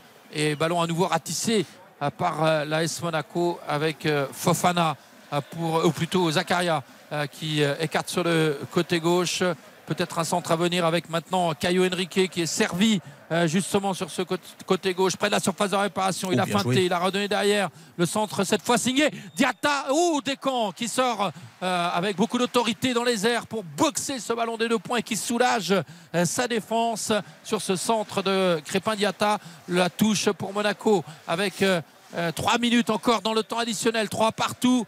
Et euh, la poussée de Monaco dans ces derniers instants euh, du temps additionnel avec euh, Diata qui temporise et qui redonne à Zakaria. On tourne constamment autour rien, il se passe rien. de cette défense nantaise et euh, ça fait un moment que ça dure. Ça a marché une fois avec la tête de Fofana sur la barre reprise victorieusement. Oh la parade de Descamps sur la frappe lointaine euh, de Zakaria, me semble-t-il. Il était plein axe à 30 mètres quasiment. Ouh, Descamps qui fait un- quand même qui fait son match, hein, le gardien nantais. Ah oui, je t'ai dit qu'il faisait son match. Eh oui, là, il n'y a rien à dire ce soir parce que là, il s'est interp- interposé et a détourné euh, ce ballon en corner. Corner pour Monaco à 2 minutes 30 de Et la fin. Pourquoi du ne pas temps. faire rentrer Maripane pour son jeu de tête dans ces cas-là quand tu. Non, je sais pas. Et la reprise sur ce euh, corner envoyé par la défense Oh, nantaise, mais reprise dévissée de Zakaria et ça file nettement à côté euh, du but euh, de Rémi Descamps. Et il reste deux minutes exactement dans le temps additionnel. Sortie de but donc pour les Nantais avec Rémi Descamps qui va envoyer ce ballon dans la moitié de terrain monégasque. Désormais, on ne cherche plus à construire. Ça fait un moment côté nantais, contrairement euh, au début de match et contrairement à ce que réclame globalement Pierre Aristouille, l'entraîneur nantais. La question reste de savoir maintenant si Pierre Aristouille restera sur le banc la semaine prochaine. C'est quand même un premier point qui a euh, une petite saveur euh, d'inachevé pour Nantes qui a mené deux fois de deux buts, mais euh, un premier point important psychologiquement pour les Après, Canaries. ils auront qui joué Lille et. Monaco quand même. hein. Eh oui. à, part, à part le premier match contre Toulouse, c'est quand même deux gros clubs. Donc, euh, bon, à à relativiser peut-être le. Attendez, le nombre de points nantais. hein. Là, vous êtes en train de faire les bilans. Il reste encore un peu de temps. Monaco peut marquer un quatrième but avec euh, encore euh, un ballon qui s'approche de la surface de réparation nantaise, mais euh, toujours ce bloc très bas des Nantais qui empêche les Monaco de, de- Monégasque de trouver la solution et Castelletto là qui vient assurer la couverture. Sissoko qui euh, a vu sa relance se contrer, mais c'est arrivé quand même à destination. Et c'est Ganago maintenant qui est lancé la dernière attaque nantaise du match. Devant lui pour Adjam. Oh, ils se sont, euh, ils sont projetés à quatre, 4 dans la surface. Les Nantais, ils étaient en surnombre euh, sur ce contre et la faute de Florent Mollet, oui. Alors que là, les Nantais n'avaient pas hésité à se projeter. Il y avait une part de risque hein, parce que en cas de perte de balle, euh, Monaco en contrant aurait pu euh, euh, s'ouvrir euh, un espace pour une dernière occasion. Et il reste maintenant moins d'une minute hein, dans le temps additionnel. Monaco qui va devoir repartir euh, de sa surface de réparation avec euh, euh. Je comprends pas pourquoi il a pas fait rentrer Maripane et tu le mets, tu sais, en... dans la surface et tu balances des ballons, quoi. Oui, oui. Et Fofana qui joue arrêté. Alors là, il est en possession du ballon, il marche à côté du ballon. Allez. Mais Fofana, En donnant des consignes, je me, demande, je me demande ce qu'il fait. C'est le Euh, coach, là. Eh oui, oui, ça, ça ressemble à rien là. Ce que faisait Fofana. Attention à ce ballon euh, dans la surface de réparation nantaise. Et ça va être dégagé définitivement par Castelletto. Non pas définitivement, mais euh, euh, finalement coup de sifflet de Monsieur Pignard pour indiquer une faute monégasque dans la surface de réparation. Ça sent quand même La fin. la dernière possession de balle pour Nantes dans ce match avec Monsieur Pignard qui renvoie tout le monde au vestiaire. Voilà, c'est fait. Score final à 3 partout. Les Nantais qui ont mené deux fois avec deux buts d'avance. Mohamed sur penalty à la cinquième minute. Castelletto à la 15e. Milamino qui réduit l'écart à la 27e. Mohamed euh, qui marque le troisième but nantais à la 48e. Et puis Monaco qui revient de 3-1 à 3-3 avec l'inévitable Ben Yedder et Boadou à 5 minutes de la fin. Eh bien, nous avons beaucoup de choses à dire. Nous n'avons que 4 minutes. Nous avons noté magnifique, catastrophique, encouragement, avertissement pour terminer cette soirée riche en buts et en émotions, en suspense. On commence par la note. RTL Foot. La note. Je vais vous demander à tous d'être brefs, mais comme ça, nous allons avoir un round-up complet de ce match. 3 partout entre Nantes et Monaco. Ta note finale, Philippe. La deuxième mi-temps était moins bonne que la première. Je reste sur mon 7 de la première mi-temps. Karine. Moi, je reste quand même sur 8. Effectivement, il y avait moins de rythme, mais il y avait quand même du rythme. On a vu de très belles choses, deux équipes qui se sont euh, livrées à chaque fois. Donc, euh, j'ai pris beaucoup de plaisir. 3 buts dans chaque mi-temps. Donc euh, voilà. Dave? Ouais, c'est un 8, euh, moi, qui est pas minoré. C'est un bon 8. Très bon 8. 8 également. Ah, tu montes à 8 Oui, j'étais à 7, je monte à 8. Ok. Moi, je reste à 7 aussi, parce que la deuxième mi-temps, il y a eu quand même du déchet. Mais il y a eu 6 buts, et c'est pas tous les soirs qu'on a 6 buts. Ouais, et puis il y a en un Ligue 1. scénario. Enfin, tout ça, Oui. ça compte. Et Quoi. il y a des jolis buts aussi. On hein. s'est plutôt régalé. Le magnifique. RTL Foot. Le magnifique. Philippe, sans surprise. Ah, euh, c'est vrai que Nicolas Palois était étincelant, notamment en deuxième mi-temps. Il a tenu la défense nantaise. Bah pour changer, moi je vais prendre quand même euh, bah, celui qui a marqué deux buts, Mostafa Mohamed, parce qu'il a été énorme. Il a marqué deux buts et il a été très dangereux tout le long du match. Il a fait une débauche d'énergie absolument incroyable. Donc euh, voilà, un défenseur, un attaquant. Très bien, Dave. Ouais, pour varier, mais parce que je l'aime beaucoup et j'étais déçu de lui la saison dernière. Minamino, j'adore son match. Encore buteur ce soir. Je vais dire Nicolas Palois parce que je l'adore quand il est comme ça. Eh bien, moi, je rejoins Karine. Je trouve que Mohamed a fait un match ingrat. Il n'a pas eu beaucoup de ballons. Les Monégasques ont dominé, mais à l'arrivée, il met deux buts, il pèse et il est intéressant, ce joueur. RTL Foot, Le catastrophique. Le catastrophique, Philippe Audouin. Ah, J'ai été déçu de Fofana côté monégasque en milieu de terrain. Oh ben alors moi je vais prendre l'autre, hein, Camara, parce que ça fait un, un beau duo. Oui, non, mais Camara, moi je ne l'ai pas trouvé bon euh, aujourd'hui, et c'est pas la seule fois d'ailleurs quand même, parce que euh, sa deuxième partie de saison l'an dernier était très en deçà de ce qu'il peut faire. Euh, moi, Fofana, parce que je trouve même qu'il s'est caché par moment, donc euh, Fofana. Je vais dire Magassa moi de mon côté. Alors, je vais dire Magassa aussi. Alors, c'est dur, hein, il a 19 ans, il joue pas à son poste, mais il a quand même été euh, très souvent Ah oui, dépassé dans cette rencontre. Je suis d'accord avec toi. RTL Foot, Les encouragements. Les encouragements, Philippe. Moi, J'ai été séduit par Minamino, donc j'ai envie de l'encourager, même s'il n'a pas forcément besoin de l'être. Mais en tout cas, après sa mauvaise saison l'an dernier, euh, c'est intéressant de voir euh, le talent de ce joueur s'exprimer en Ligue 1. Et puis j'avais noté également Mohamed, donc on se rejoint avec Dave et Karine. Tout pareil, franchement, euh, ça a été le meilleur monégasque euh, largement euh, ce soir. Et honnêtement, de le voir comme ça, c'est une recrue pour Monaco et c'est de très bon augure parce qu'un joueur comme ça, il n'y en a pas beaucoup en Ligue 1. Dave. Euh, allez, la petite surprise quand même du jour, euh, Bamba. Kader Bamba. Ouais, Ah que oui. j'ai trouvé que j'aime bien et que j'aimerais et que j'aimerais revoir même.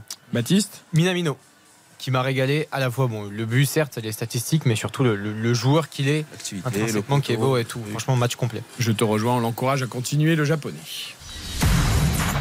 RTL Foot. Et l'avertissement. attention, c'est la nouveauté de l'année, l'avertissement, qui n'est pas le catastrophique, mais un joueur à qui on va dire attention, il faut faire mieux, Philippe. Ah, ben alors là, vous me prenez Ah, court, Eric, parce court. que je suis Peut-être pas que Karine ou Dave veulent euh, intervenir. Bah moi, Golovin m'a déçu parce que je l'avais trouvé très bon lors des deux premiers matchs et je trouve, et on en a parlé, Golovin, c'est lui qui doit être le dépositeur du jeu monégasque et ce soir, ça n'a pas été le cas. Dave, euh, Vanderson, il m'a il m'avait plus convaincu sur les premiers matchs et là, euh, moins. Baptiste. Youssouf Fofana international français qui était avec l'équipe de France pendant ce mondial il a une responsabilité aujourd'hui et là ce, ce début de saison est, est Baptiste, je crois que je scandaleux vais finir ma soirée avec vous. Je suis C'est entièrement vrai d'accord. Youssouf Fofana, gros avertissement à Youssouf Fofana. Ah Philippe, pour conclure, Euh, je rejoins Dave. Vanderson a été transparent. Vanderson. Merci beaucoup, Philippe, euh, pour euh, cette belle soirée. Marseille-Brest demain à 19h. PSG lance en intégralité à 21h. On refait le match. Philippe s'enfourche tous ses chroniqueurs dès 18h30. Et nous aurons le plaisir de vous retrouver à partir de 20h pour RTL Foot. Merci à Dave, merci à Karine, Merci. à Baptiste, à Spencer, allez à la réalisation. À demain et très bonne fin de soirée. RTL Foot. RTL. Il est 23h. Avant de retrouver George Lang pour Beach Party, toute l'info avec Nathan Bocard. Les putschistes n'ont pas autorité pour demander le départ de l'ambassadeur au Niger. Réaction ce soir du ministère français des Affaires étrangères alors que le régime nigérien a donné 48 heures à l'ambassadeur pour quitter le pays. Le Quai d'Orsay rejette donc cette demande. Il estime que seules les autorités élues peuvent la formuler. Le mois dernier, ce sont des militaires qui ont pris le pouvoir au Niger en renversant le président élu. Je me suis senti vulnérable et victime d'une agression. Les mots ce soir de la joueuse espagnole Jenny Hermoso. Elle a publié un communiqué pour revenir sur ce baiser imposé par le patron de la Fédération espagnole de football, Luis Rubiales. Elle évoque un acte impulsif et sexiste sans aucun consentement de sa part. Euh, Plus tôt, Luis Rubiales avait parlé d'un